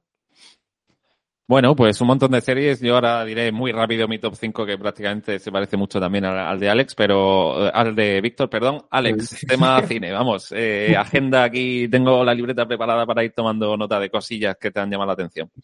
Es que he visto muchas cosas, no me quiero repetir, es que ya el último programa que grabamos ya te dije prácticamente, no lo mejor del año, pero sí lo que más me había gustado de ese tour de festivales eh, al que he ido este año, que he visto muchas películas, algunas que ya se han estrenado y otras que se estrenarán eh, el año que viene. Eh, yo tenía también un pequeño top Ujú. Así que si, si te parece, voy por ahí. Eh, lo he confeccionado ahora sobre la marcha y creo que está bastante bien porque no es exactamente lo mejor del año, sino lo mejor del año como en distintos apartados. Hay pues una película española, eh, una comedia, una serie, eh, un blockbuster y un especial de comedia. Que yo siempre Venga. también me gusta mucho. Un especial, Nada, por si lo adelante, habéis adelante. visto, que comentamos muy rápidamente. Eh, ¿Habéis visto la Puñales por la espalda? El misterio Sí. de, de Onion Glass. Sí, que a mí me parece, no, no entra a lo mejor, por eso es mención Sí. especial, pero muy, muy entretenida y superando a la, a la primera, en, en mi opinión. Y de estas películas que, eso, como, como siempre pongo No, pongo como opinión- referencia a opinión- asesinato. Controversial, ¿eh? Eh, Creo que nadie. Controversial, nadie- ¿no ha gustado? No, o sea, que, que no he escuchado a nadie decir que la 2 es mejor que la 1. Ah, no, pues a mí me, me parece más. De hecho, la No. 1 no, no, me, no me acabó ganando demasiado y creo que esta eh, tiene como más crítica mordaz, hay más giros de guion, eh, los personajes son más carismáticos. eh, me parece muy, muy, muy entretenida y una película navideña para ver Sí. en familia. Muy, muy guay. No, no sé qué os parece, pero creo que. eh, bueno, tiene sus truquillos y tal, pero creo que hace un poco con lo mismo que con la primera, de coger, que es lo interesante, ¿no? Coger el, el género del Houdini, de esto que mata a una persona y tiene que adivinar qué asesinato, y reinventarlo y darle la vuelta y hacer de ello otra cosa, ¿no? Vale, oye, pues me la apunto. Yo, yo la dos no la he visto, ¿no? Que está ahora ya desde hace poquito en Netflix, o sea que sí, me- esa me la apunto. Sí, mira. no sé si la llegaron a estrenar en el cine un par de Creo semanas. que y un par de semanas, sí. Sí, Mm. sí, aquí, Eh, hasta, hasta en mi ciudad. que- comedia. En tu ciudad no, no la pusieron. no, digo que digo que hasta en mi ciudad, que a nivel de cine es bastante lamentable, salió una semana eh, Sí. la película, sí, sí. Ya, bueno, pues ya, sí, bueno. si tu ciudad es lamentable, imagínate a- por aquí, por el sur. O sea que, vamos, ni asomó por aquí por la cartelera. Pero bueno, está No, yo la vi Netflix. directamente en Netflix y Sí, está sí. muy bien, creo, de los mejores. el- es que esto, esto lo dice todo el mundo. Daniel Craig, que está eh, como muy cómico y elevado ya como a la tercera potencia de ese personaje entre tonto y que se hace el tonto para eh, despistar a los demás protagonistas. Los personajes no dejan de ser arquetipos, pero son arquetipos muy divertidos y muy bien eh, construidos. Y luego está muy guay porque la metáfora está de Onion Glass, de, la de la cebolla, que hay como muchas capas que se superponen y hay un flashback que te explica ciertas cosas. No quiero adelantar nada, pero sí que es una película en la que no te vas a aburrir. Cada, cada media hora hay un, hay un giro de guion que te vuelve a replantear toda la película. Y yo, que, que tengo eh,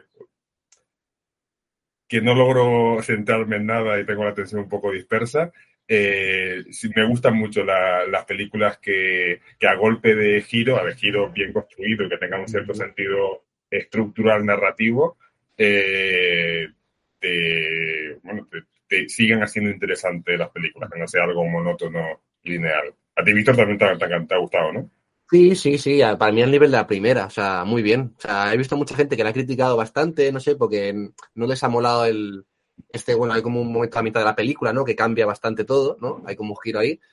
A mí sí me ha gustado, no sé, me ha parecido como más dicharachera o más entretenida, como que la primera, por decirlo así, no sé, más, no sé, con, otro ritmo, por decirlo así, no sé, me ha, me ha gustado el tema también como veraniega, por decirlo así, ¿no? que está como ahí la isla. Muy indica, muy, Sí, sí, muy de... Es muy, es, como...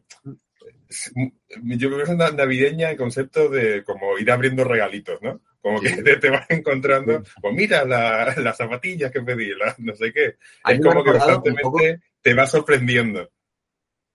A mí me ha recordado un poco a, porque la reciente, a, nivel de paisajes y tal, y ambientación, a The White Lotus, a la serie de HBO, me ha recordado un poco, porque es un poco así, ricos en una isla, así pasando el rato y bueno, y siendo ricos, y siendo, bueno, un poco petulantes y, de esto, pero bueno. Otra de las series como revelación, ¿no? De la temporada. Está guay, está guay, sobre todo. A mí me gusta más la segunda que la primera, incluso. O sea, bastante bien, la verdad. No, pues no, bien, esta película de Ryan Johnson, que fue súper criticado desde su Star Wars, pero yo creo que calla bocas, la verdad. Sí, sí, yo creo que ha encontrado, eh, bueno, que seguirá haciendo más cosas, pero que ha encontrado como una saga en la que se siente cómodo y puede utilizar como un género como tan canónico como el Judoni para hacer y para investigar y innovar y hacer lo que, lo que él quiere. Eh, Cristóbal, ¿cómo vamos de tiempo? ¿Lo digo muy rápido, las 5 o creo que nos estamos extendiendo vamos, Vamos bien, vamos, vamos bien. Yo a mí estamos grabando este programa a las dos y cuarto, me está empezando a entrar un poco de hambre, pero, pero continúa, continúa. un, piqui piqui, un poco de picoteo. no, no, vamos, vamos bien, eh, sigue, sigue adelante. Vale, pues lo, las nombro o digo una pequeña cosa de cada cosa, además porque eh, no me repito porque algunas de ellas ya te hablé en el programa anterior. Eh, vale, pues eh, empiezo con... Aquí no, no, no hay ranking, digo las, las cinco cosas al mismo nivel, más o menos. hay un especial de comedia que ahora no recuerdo si está en Netflix o en HBO, creo que está en HBO, que es el de Gerard Carmichael, que es un cómico, bueno, que ha estado en Saturday Night Live, no sé si os suena, tiene también varias, varias series, eh, y su especial de comedia se llama Rotanier. Eh, es algo bastante diferente y duro al mismo tiempo, no quiero revelar que es, digamos que el, el, el especial se divide en dos, empieza como hablando de secretos que tenía él en su, en su familia, además el, la manera de presentarlo es como muy íntimo porque hay como en poca gente y de manera circular y como que intenta crear un acercamiento como muy íntimo con el público. Y en un momento dado del, del especial digamos que se rompe y dice algo que no ha dicho nunca que de hecho no sé si sabéis los especiales de, de comedia los monólogos bueno, de todo tipo, pero los americanos pues normalmente están como uno o dos años probándolos por teatros de todo el país para perfeccionarlo y hacer como el espectáculo eh, completamente pulcro y, lo van cambiando, ¿no? En este caso creo que no ha tenido que ser así, porque ya te digo, un momento dado deja de haber guion y deja de haber eh, chistes para convertirse en una cosa como confesional en el que él eh, le dice al público un secreto que nunca ha dicho a nadie y sigue habiendo un par de chistes y tal y, habla de su propia relación con su familia con respecto a este secreto y hace al público partícipe de ello. Y el público le pregunta cosas y él responde e intenta como, como una especie de terapia de su propio trauma, ¿no? Y es muy interesante cómo hay una mezcla entre comedia y monólogo, con luego una parte como muy eh, personal e incluso impúdica y, y que, y que incómoda.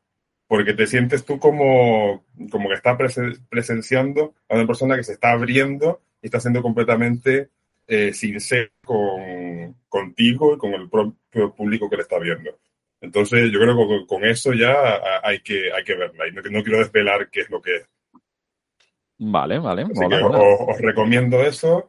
Eh, también voy a reivindicar que aquí no sé, creo que nadie va a estar conmigo. Yo, yo siempre soy un poco de, de causas perdidas, pero voy a reivindicar para mí el blockbuster de, del año, que es eh, Matrix 4.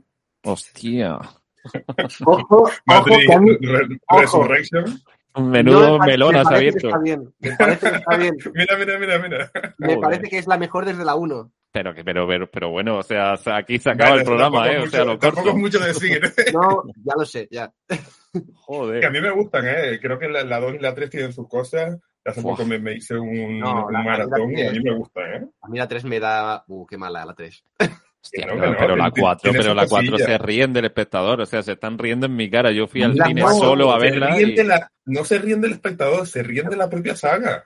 Ya, bueno, pero por eso mismo, es decir, un, un, creador que se ríe de su propia saga, o sea, me parece, pues, entonces, o sea, cor, haber cortado no, la saga con la 1 manera... o, o, no hagan más. Entonces, la quinta de que se van a reír de, joder, o sea, pero una tomadura de pelo. Eso.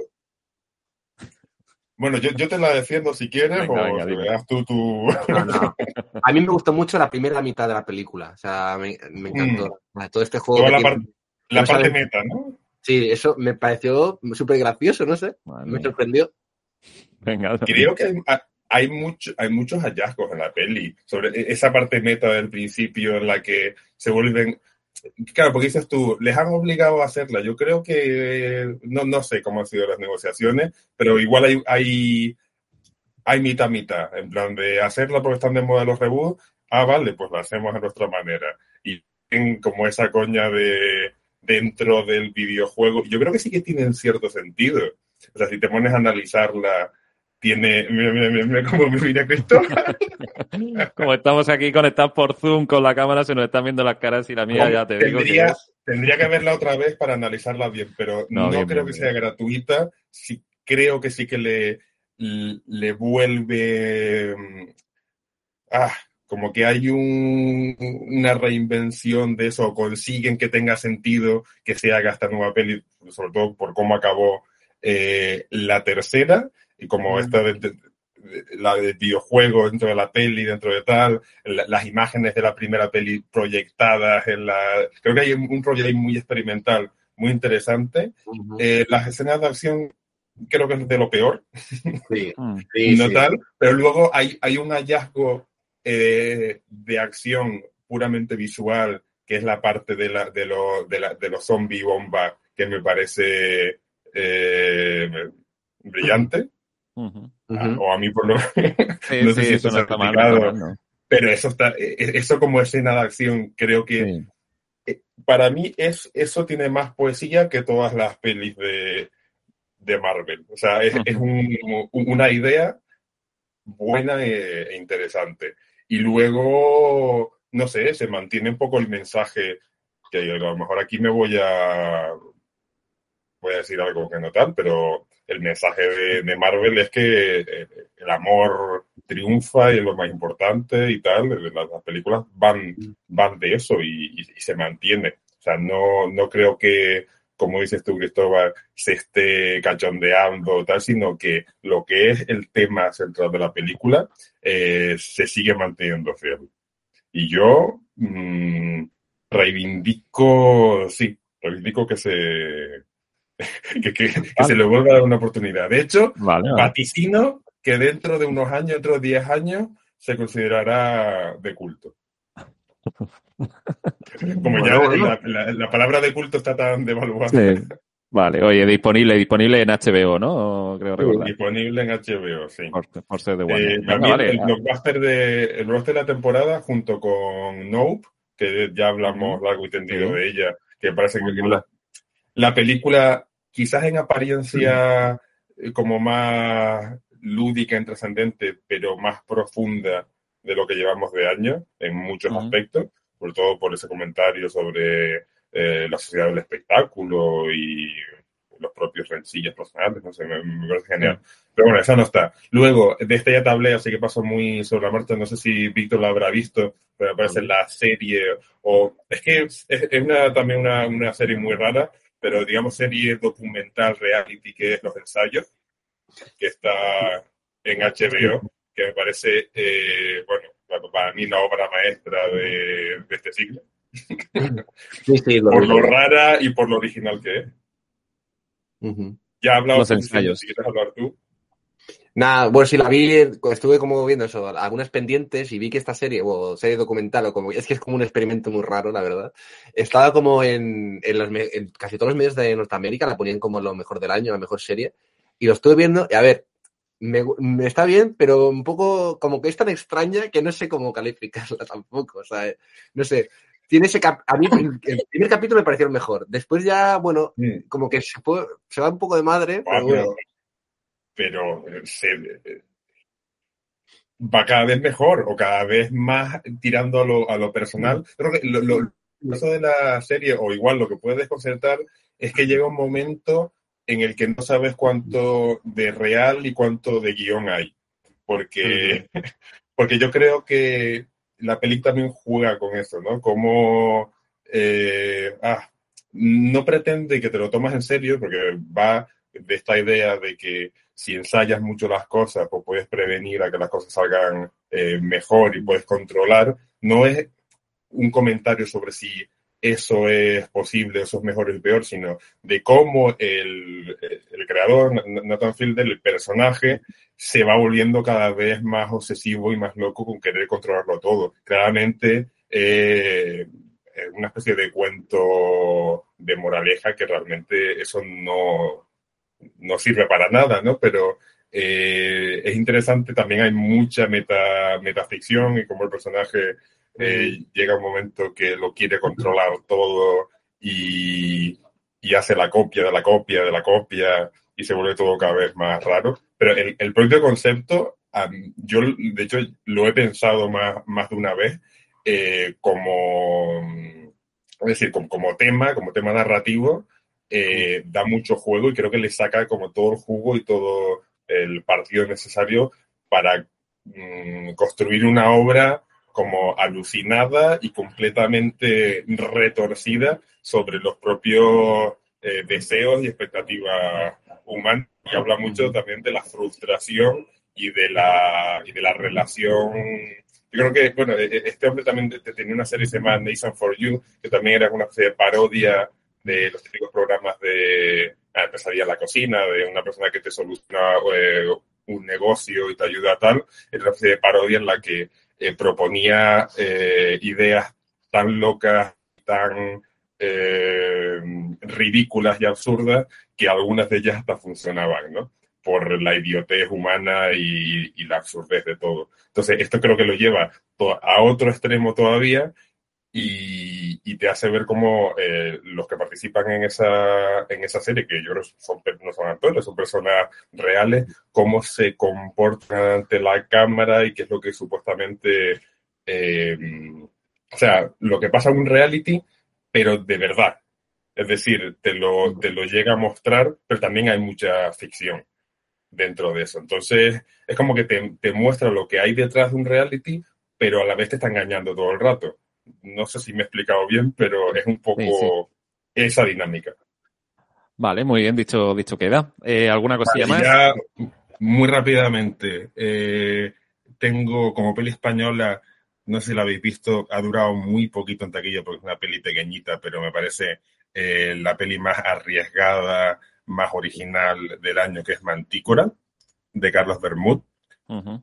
mm, que la gente la, la, vaya a ver, porque de hecho eh, ha durado relativamente poco con taquilla, pero la ha visto como de, de lo mejor. Sí, yo creo que por el, por el boca a oreja eh, la gente ha ido a verla más que, más que otras películas. Eh, es que no, no, quiero decir nada porque además toca un tema muy tabú, muy espinoso. Supongo que ya sí.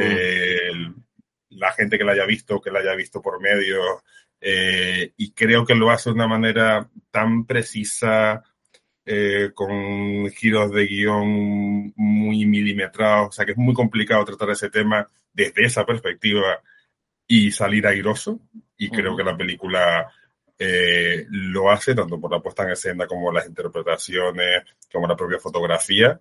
Y bueno, eh, no sé si está, si está nominada a Mejor Director en los Goya y tal, eh, que para mí es la mejor película de Carlos Bermúdez, que yo no, no he logrado conectar con, con las anteriores, con Quien te cantará y con eh, Magical Girl. eh, no sé si la habéis visto. No, yo Carlos Bermúdez no, no, ¿No te gusta? puedo. No puedo, no. Pues esta te, te la recomiendo, ¿eh? porque Ya. creo que te, por el tema que trata y por cómo lo trata, mm, creo que no existe, yo no he visto nada, y he visto muchas películas, no he visto nada que, que llegue a ese, a ese nivel. Te lo digo en serio, ¿eh? Sí, no, Eh, sí, yo- Incluso hasta por rareza. Sí, sí, yo sé que es un gran director, es solvente y demás, pero es que, claro, los temas que trata y cómo los trata, puf, tengo ya demasiados dramas yo en mi vida, que no tengo mucho, Ah, pero- que es como No, muy... Sí, no, no, no puedo entrar ya con ese tipo de peli. Yo, eh, alguna vez te lo he comentado, creo que me estoy haciendo viejo y tal, pero joder, Ya, mucho con esas cosas. Eh, esta es dura ¿eh? y tiene, Sí. tiene una parte que no voy a desvelar, pero una parte muy de. Bueno, se estrenó en Sitges, que dices tú. Ujú. No encaja demasiado, pero tiene una parte como de terror cotidiano, digamos, Ya. la que tienes, o sea, muy, muy incómoda, tienes el corazón ahí como, ¿qué va a pasar? Tal, que, yo- bueno, igual también por lo que tú dices, ¿no? Razón para no verla, pero yo salí del cine como un poco sin respiración, tocado. Es de estas que, que te, que yo- yo cuando voy al cine voy a buscar eso, voy a buscar sensaciones, eh, bueno, a veces para divertirte, pero a veces como más extremas que te lleguen y que te hagan, eh, bueno, depende de lo que sea la película, reír, emocionar, eh, sentir eh, que se te va eh, el aliento. Y la última, eh, no se ha estrenado todavía, pero yo la vi en Sevilla. Me parece la, la, la pel- es que no sé si del año, porque el, esto de las listas hay como. Depende del año de producción Sí. o del año que se ha estrenado, así que ahí hay un poco de lío ahí, porque yo, por ejemplo, en mi lista no he puesto Drive My Car, que es Sí, la de- del año pasado, que me parece una obra maestra, eh, o un par de películas más. Pero esta a lo mejor entra para el año que viene, porque no se estrenó todavía en España, que es el Triángulo de la Tristeza, la Palma de Oro en Cannes de, de Ruben Oslund. Ya ganó la otra Palma de Oro con, Square. eh, con The Square.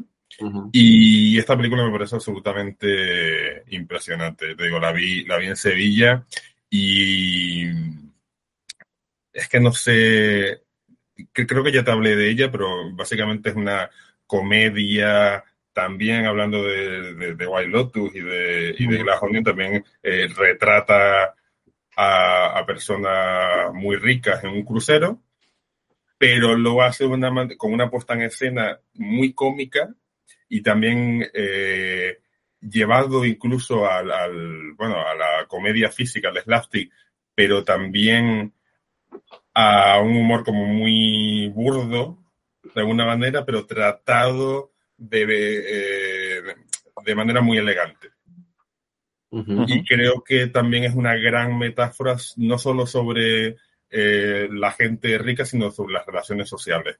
Cómo interactúan pues todos los personajes, tanto, tanto los ricos como los pobres, con las relaciones de poder, eh, sobre todo en la última parte de la película y cómo nos relacionamos en determinados eh, ambientes. Hay también al principio de la película, no quiero desvelar mucho, pero al principio de la película hay una escena en la que son, em, bueno, una pareja, un chico y una chica que están en una cita y hay como una discusión, ¿no? Y se habla mucho de, pues, esas relaciones del centro, de lo que se supone, de la fragilidad, eh, de la masculinidad, de la feminidad y de cómo se tenemos que relacionarnos y de lo incómodo eh, que resulta en esta sociedad, lo que está bien visto y lo que no, y cómo debemos comportarnos con los demás y el estrés que esto nos, eh, nos causa para nosotros mismos, ¿no?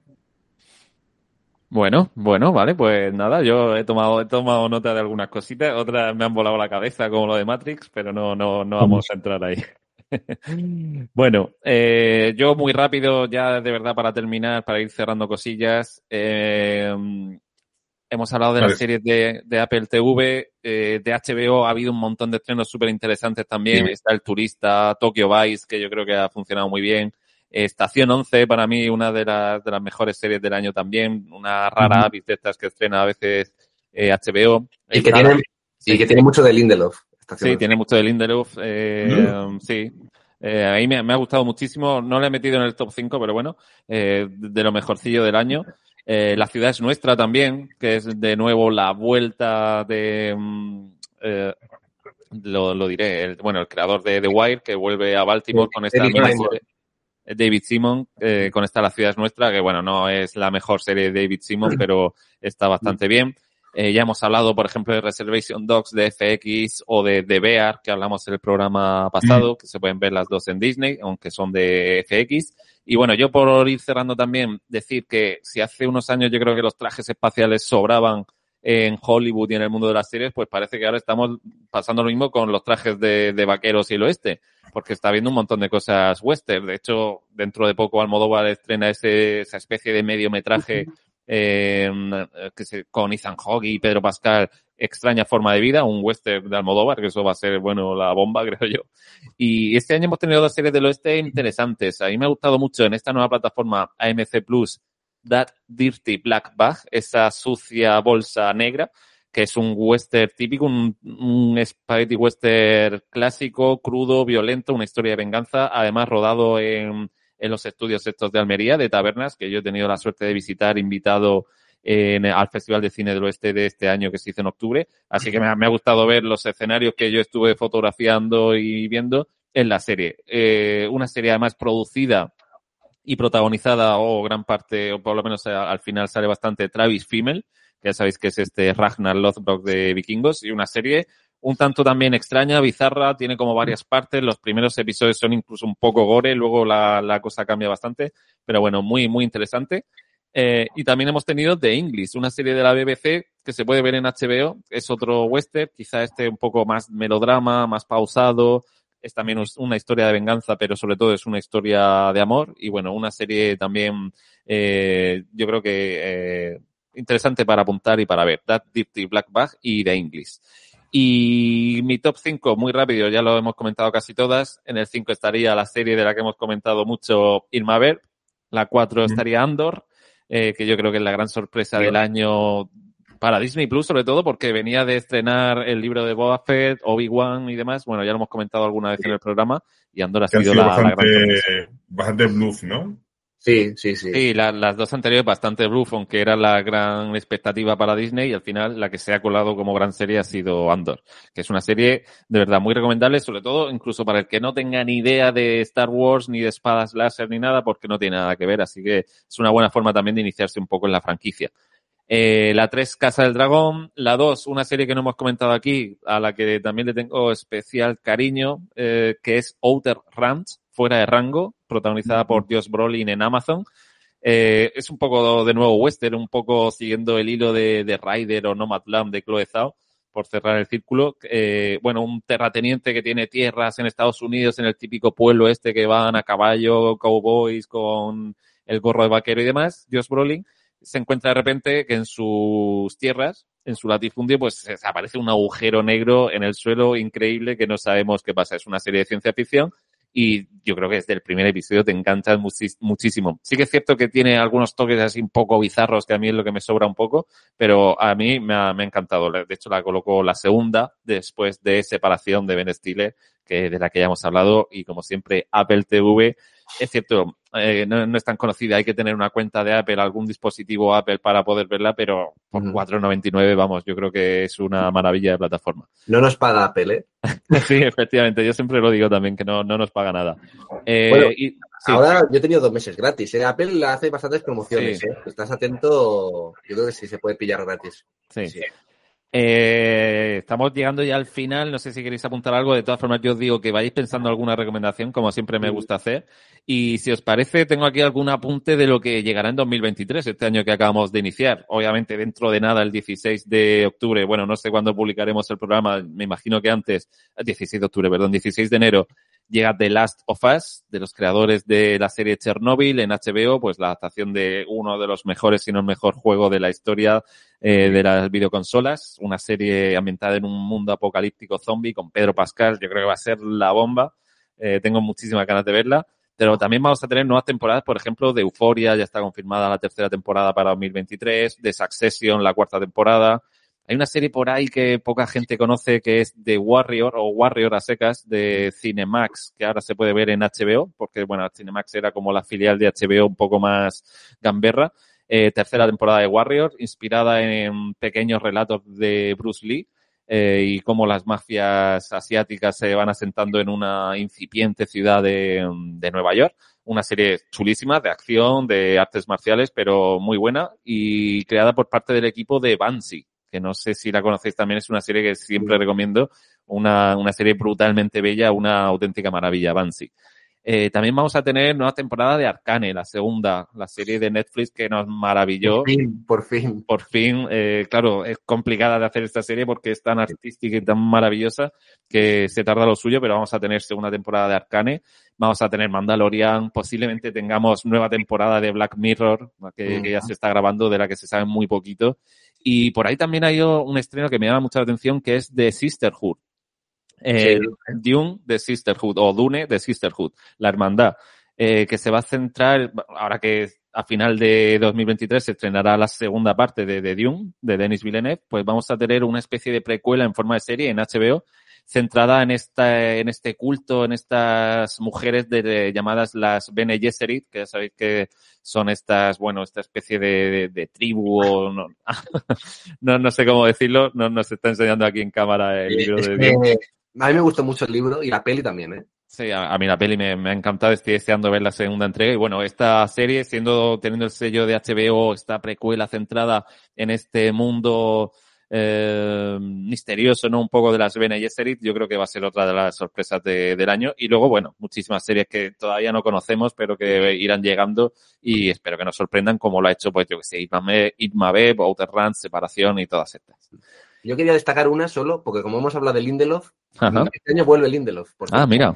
Porque sale una serie que hace para una plataforma así pequeñita, que es Peacock. Uh -huh. Pero bueno, es Lindelof, o sea que tengo esperanza, sí. y se llama Miss Davis, y la crea Lindelof y escribe varios capítulos. O sea que, que ojito, como vale. está guay.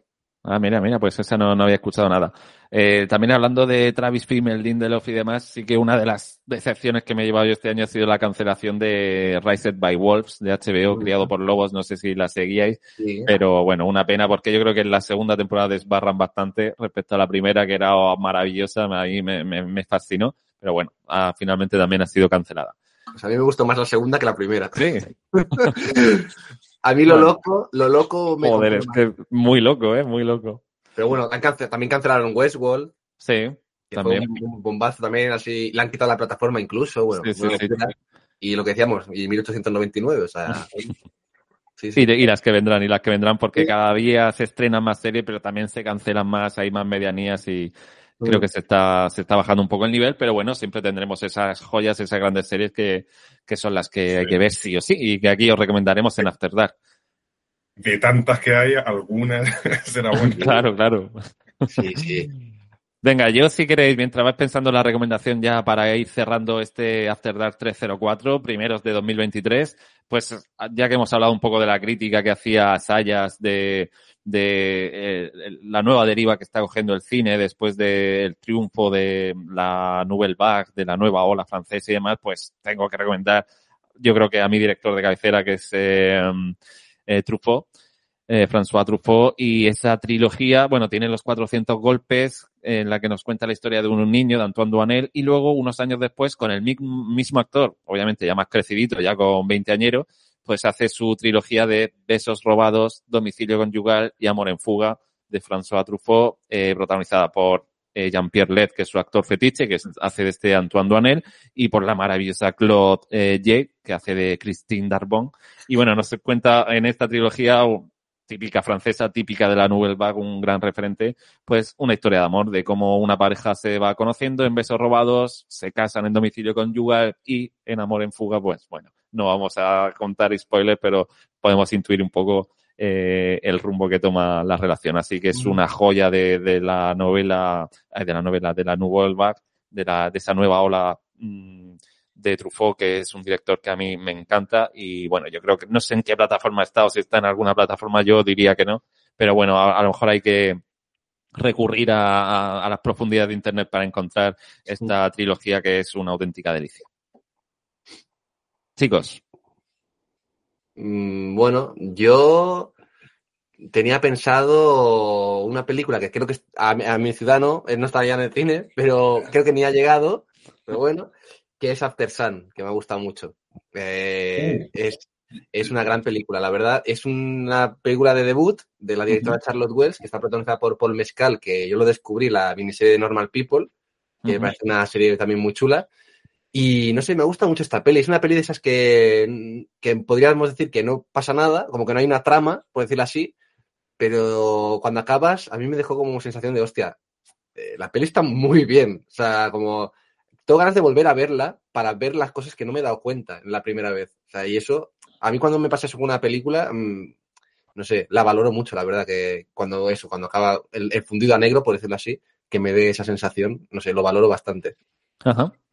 Vale. Yo tengo más ganas de ver Alex. esa película porque he estado, como digo, en varios, he estado en varios festivales de, de tal, y esta la pusieron en el Festival de Sevilla. De hecho, fui a, a uh -huh. una, a una charla de Charles Wells y Elena López Riera, que este año ha estrenado El Agua, en peli, peli interesante que ha tenido eh, mucho éxito en festivales de, de, de, todo el mundo.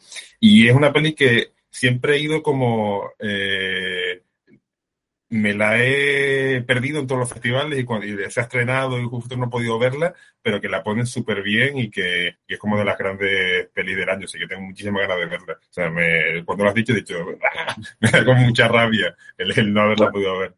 Por una, ya, yo tengo, eh, tengo, tantas y por ver que seguro que tú has visto, o sea, que tampoco... Claro, pero joder, eh, pero es de esas que siempre como que van apareciendo, hay gente que va hablando de ella, es como, ah, me, me la he perdido. Eh, ¿Me toca a mí? Sí. Ya para cerrar. Pues yo voy a ponerme un poco pedante, ya que vamos, joder, entre Truffaut, peli así independiente británica, creo que es, ¿no? ¿Cuál? ¿Cuál? La de Stefan. Sí, claro, sí. Ah, bueno, vale. lo que no sé si la directora será, a lo mejor puede ser que sea irlandesa o británica, no lo sé, eso ya no lo sé. Creo que es escocesa. Mira, ¿ves? Escocesa. Me... Sí, sí, sí, sí. Eh, vale, pues yo voy a ponerme como más pedante, irme a cine de festivales, porque me ha pasado una cosa de esto, y os pasará que de vez en cuando veis una película, una serie, a mí me pasa sobre todo con, la, con las películas, como no, eh, tampoco es que te cambie la vida, pues como muy maximalista decir eso, pero sí que de estas películas que te abre un nuevo mundo, yo esto nunca lo he visto, o te llega de una manera especial. Y a mí me pasó con una película que no es para todos los públicos y lo recomiendo para la gente que esté más eh, familiarizada con el, con el cine como más, más introspectivo o este que yo lo suelo llamar como de, de gente caminando, que las hay buenas y las hay malas, uh -huh. como, como todo, que es la última película de eh, Apichapón Weresetakul, eh, me cuesta pronunciarlo, el, el cineasta tailandés que ganó la Palma de Oro con El tío Boom, me recuerda sus vidas pasadas, que me parece buenísima. Que lo que me pasa con este director es que, mmm, que me pasa con pocos directores, con pocas pelis, de esto que la ves, no sé qué he visto, pero me ha, eh, me ha trascendido, me ha eh, enseñado una parte del cine eh, distinta, no tan narrativa, sino más, bueno, como lo que hacía el cine de Tarkovsky o lo que hacía el cine como Bresson. Y creo que a, a Pichapón o era Satakul está en ese nivel. Y su última peli, que además es la primera película que hace, eh, pues, tanto fuera de Tailandia como con actores eh, no tailandeses, de hecho la protagoniza Tilda Swinton, eh, rodada en Colombia por un director tailandés y es una, no he dicho el nombre, se llama Memoria. Memoria. No, es del 2021, creo que se estrenó el año pasado, pero de esto, como muy, pues eso, en tu ciudad y en la mía, pues no, no ha llegado, yo la vi en, en la filmoteca. Y es una película, ya digo, eh, que a lo mejor cuesta entrar con, con planos muy largos, con, con un ritmo eh, lento, pero muy, muy interesante. Con a ver, cuando digo con mucho sentido del humor, no me refiero a que sea una comedia, pero sí que tiene como, o sea, no es una comedia, pero tiene humor. Tiene como ciertas cosas eh, como un poco más absurdas, porque que te hacen como poner una sonrisa. Y es una película que va sobre, bueno, sobre la, la memoria y el, el, argumento es muy sencillo. Es, una señora que está en Colombia uh, visitando a su hermana, está enferma y tal, y que él, este, está trabajando eh, en la universidad, que oye un, oye un sonido, oye como un bong. Y entonces empieza a, a investigar cómo, de dónde viene el sonido o qué, qué puede ser. Y, y, eso pues la hace que se adentre dentro de la, de la selva eh, colombiana y tal, y hay un juego muy interesante con, eh, con el sonido y la producción de sonido dentro de la película es muy rica, muy interesante, como empieza a escuchar, mmm, bueno, no, no, quiero adelantar muchas cosas, pero empieza a escuchar cosas del, eh, del pasado, del, de la propia Colombia y tal. Y está muy, muy, muy guay. A mí me, me, me, me impactó de estas películas que, que no sabes cómo, cómo abordar. Bueno, pues dichas quedan un montón de recomendaciones que, que, que, hemos tenido hoy. Yo creo que la gente se ha saturado, ¿eh? Sí, sí, quizá demasiado, pero bueno, hemos hablado un montón de cosas. Oye, luego esto se puede escuchar formato podcast, le vas dando al, al pause y demás y vas tomando tus notas y oye, a lo mejor eh, los espectadores, los oyentes comulgan con alguno de los tres más, oye, yo voy a, voy a usar las recomendaciones de Alex, las de Cristóbal me las voy a saltar, ¿no? Por ejemplo. Podría ser. Pero bueno, está sonando ya la canción de Trainspotting, de Blur, Sing, con la que siempre terminamos el programa, así que yo creo que ha quedado un buen programa de este primer eh, 2023, After Dark 304. Así que nada, vosotros, Alex y Víctor, pues muchísimas gracias, como siempre. A ti. Gracias a ti. Espero que hagamos más programas de, de manera más asidua. siempre, siempre lo prometemos a ver si lo, lo, lo, cumplimos este 2023. Va a ser nuestro nuevo propósito, buen propósito del año. Así que nada, los oyentes, nos vemos, nos escuchamos en el próximo programa, en el 305 de Afterlife. Hasta siempre.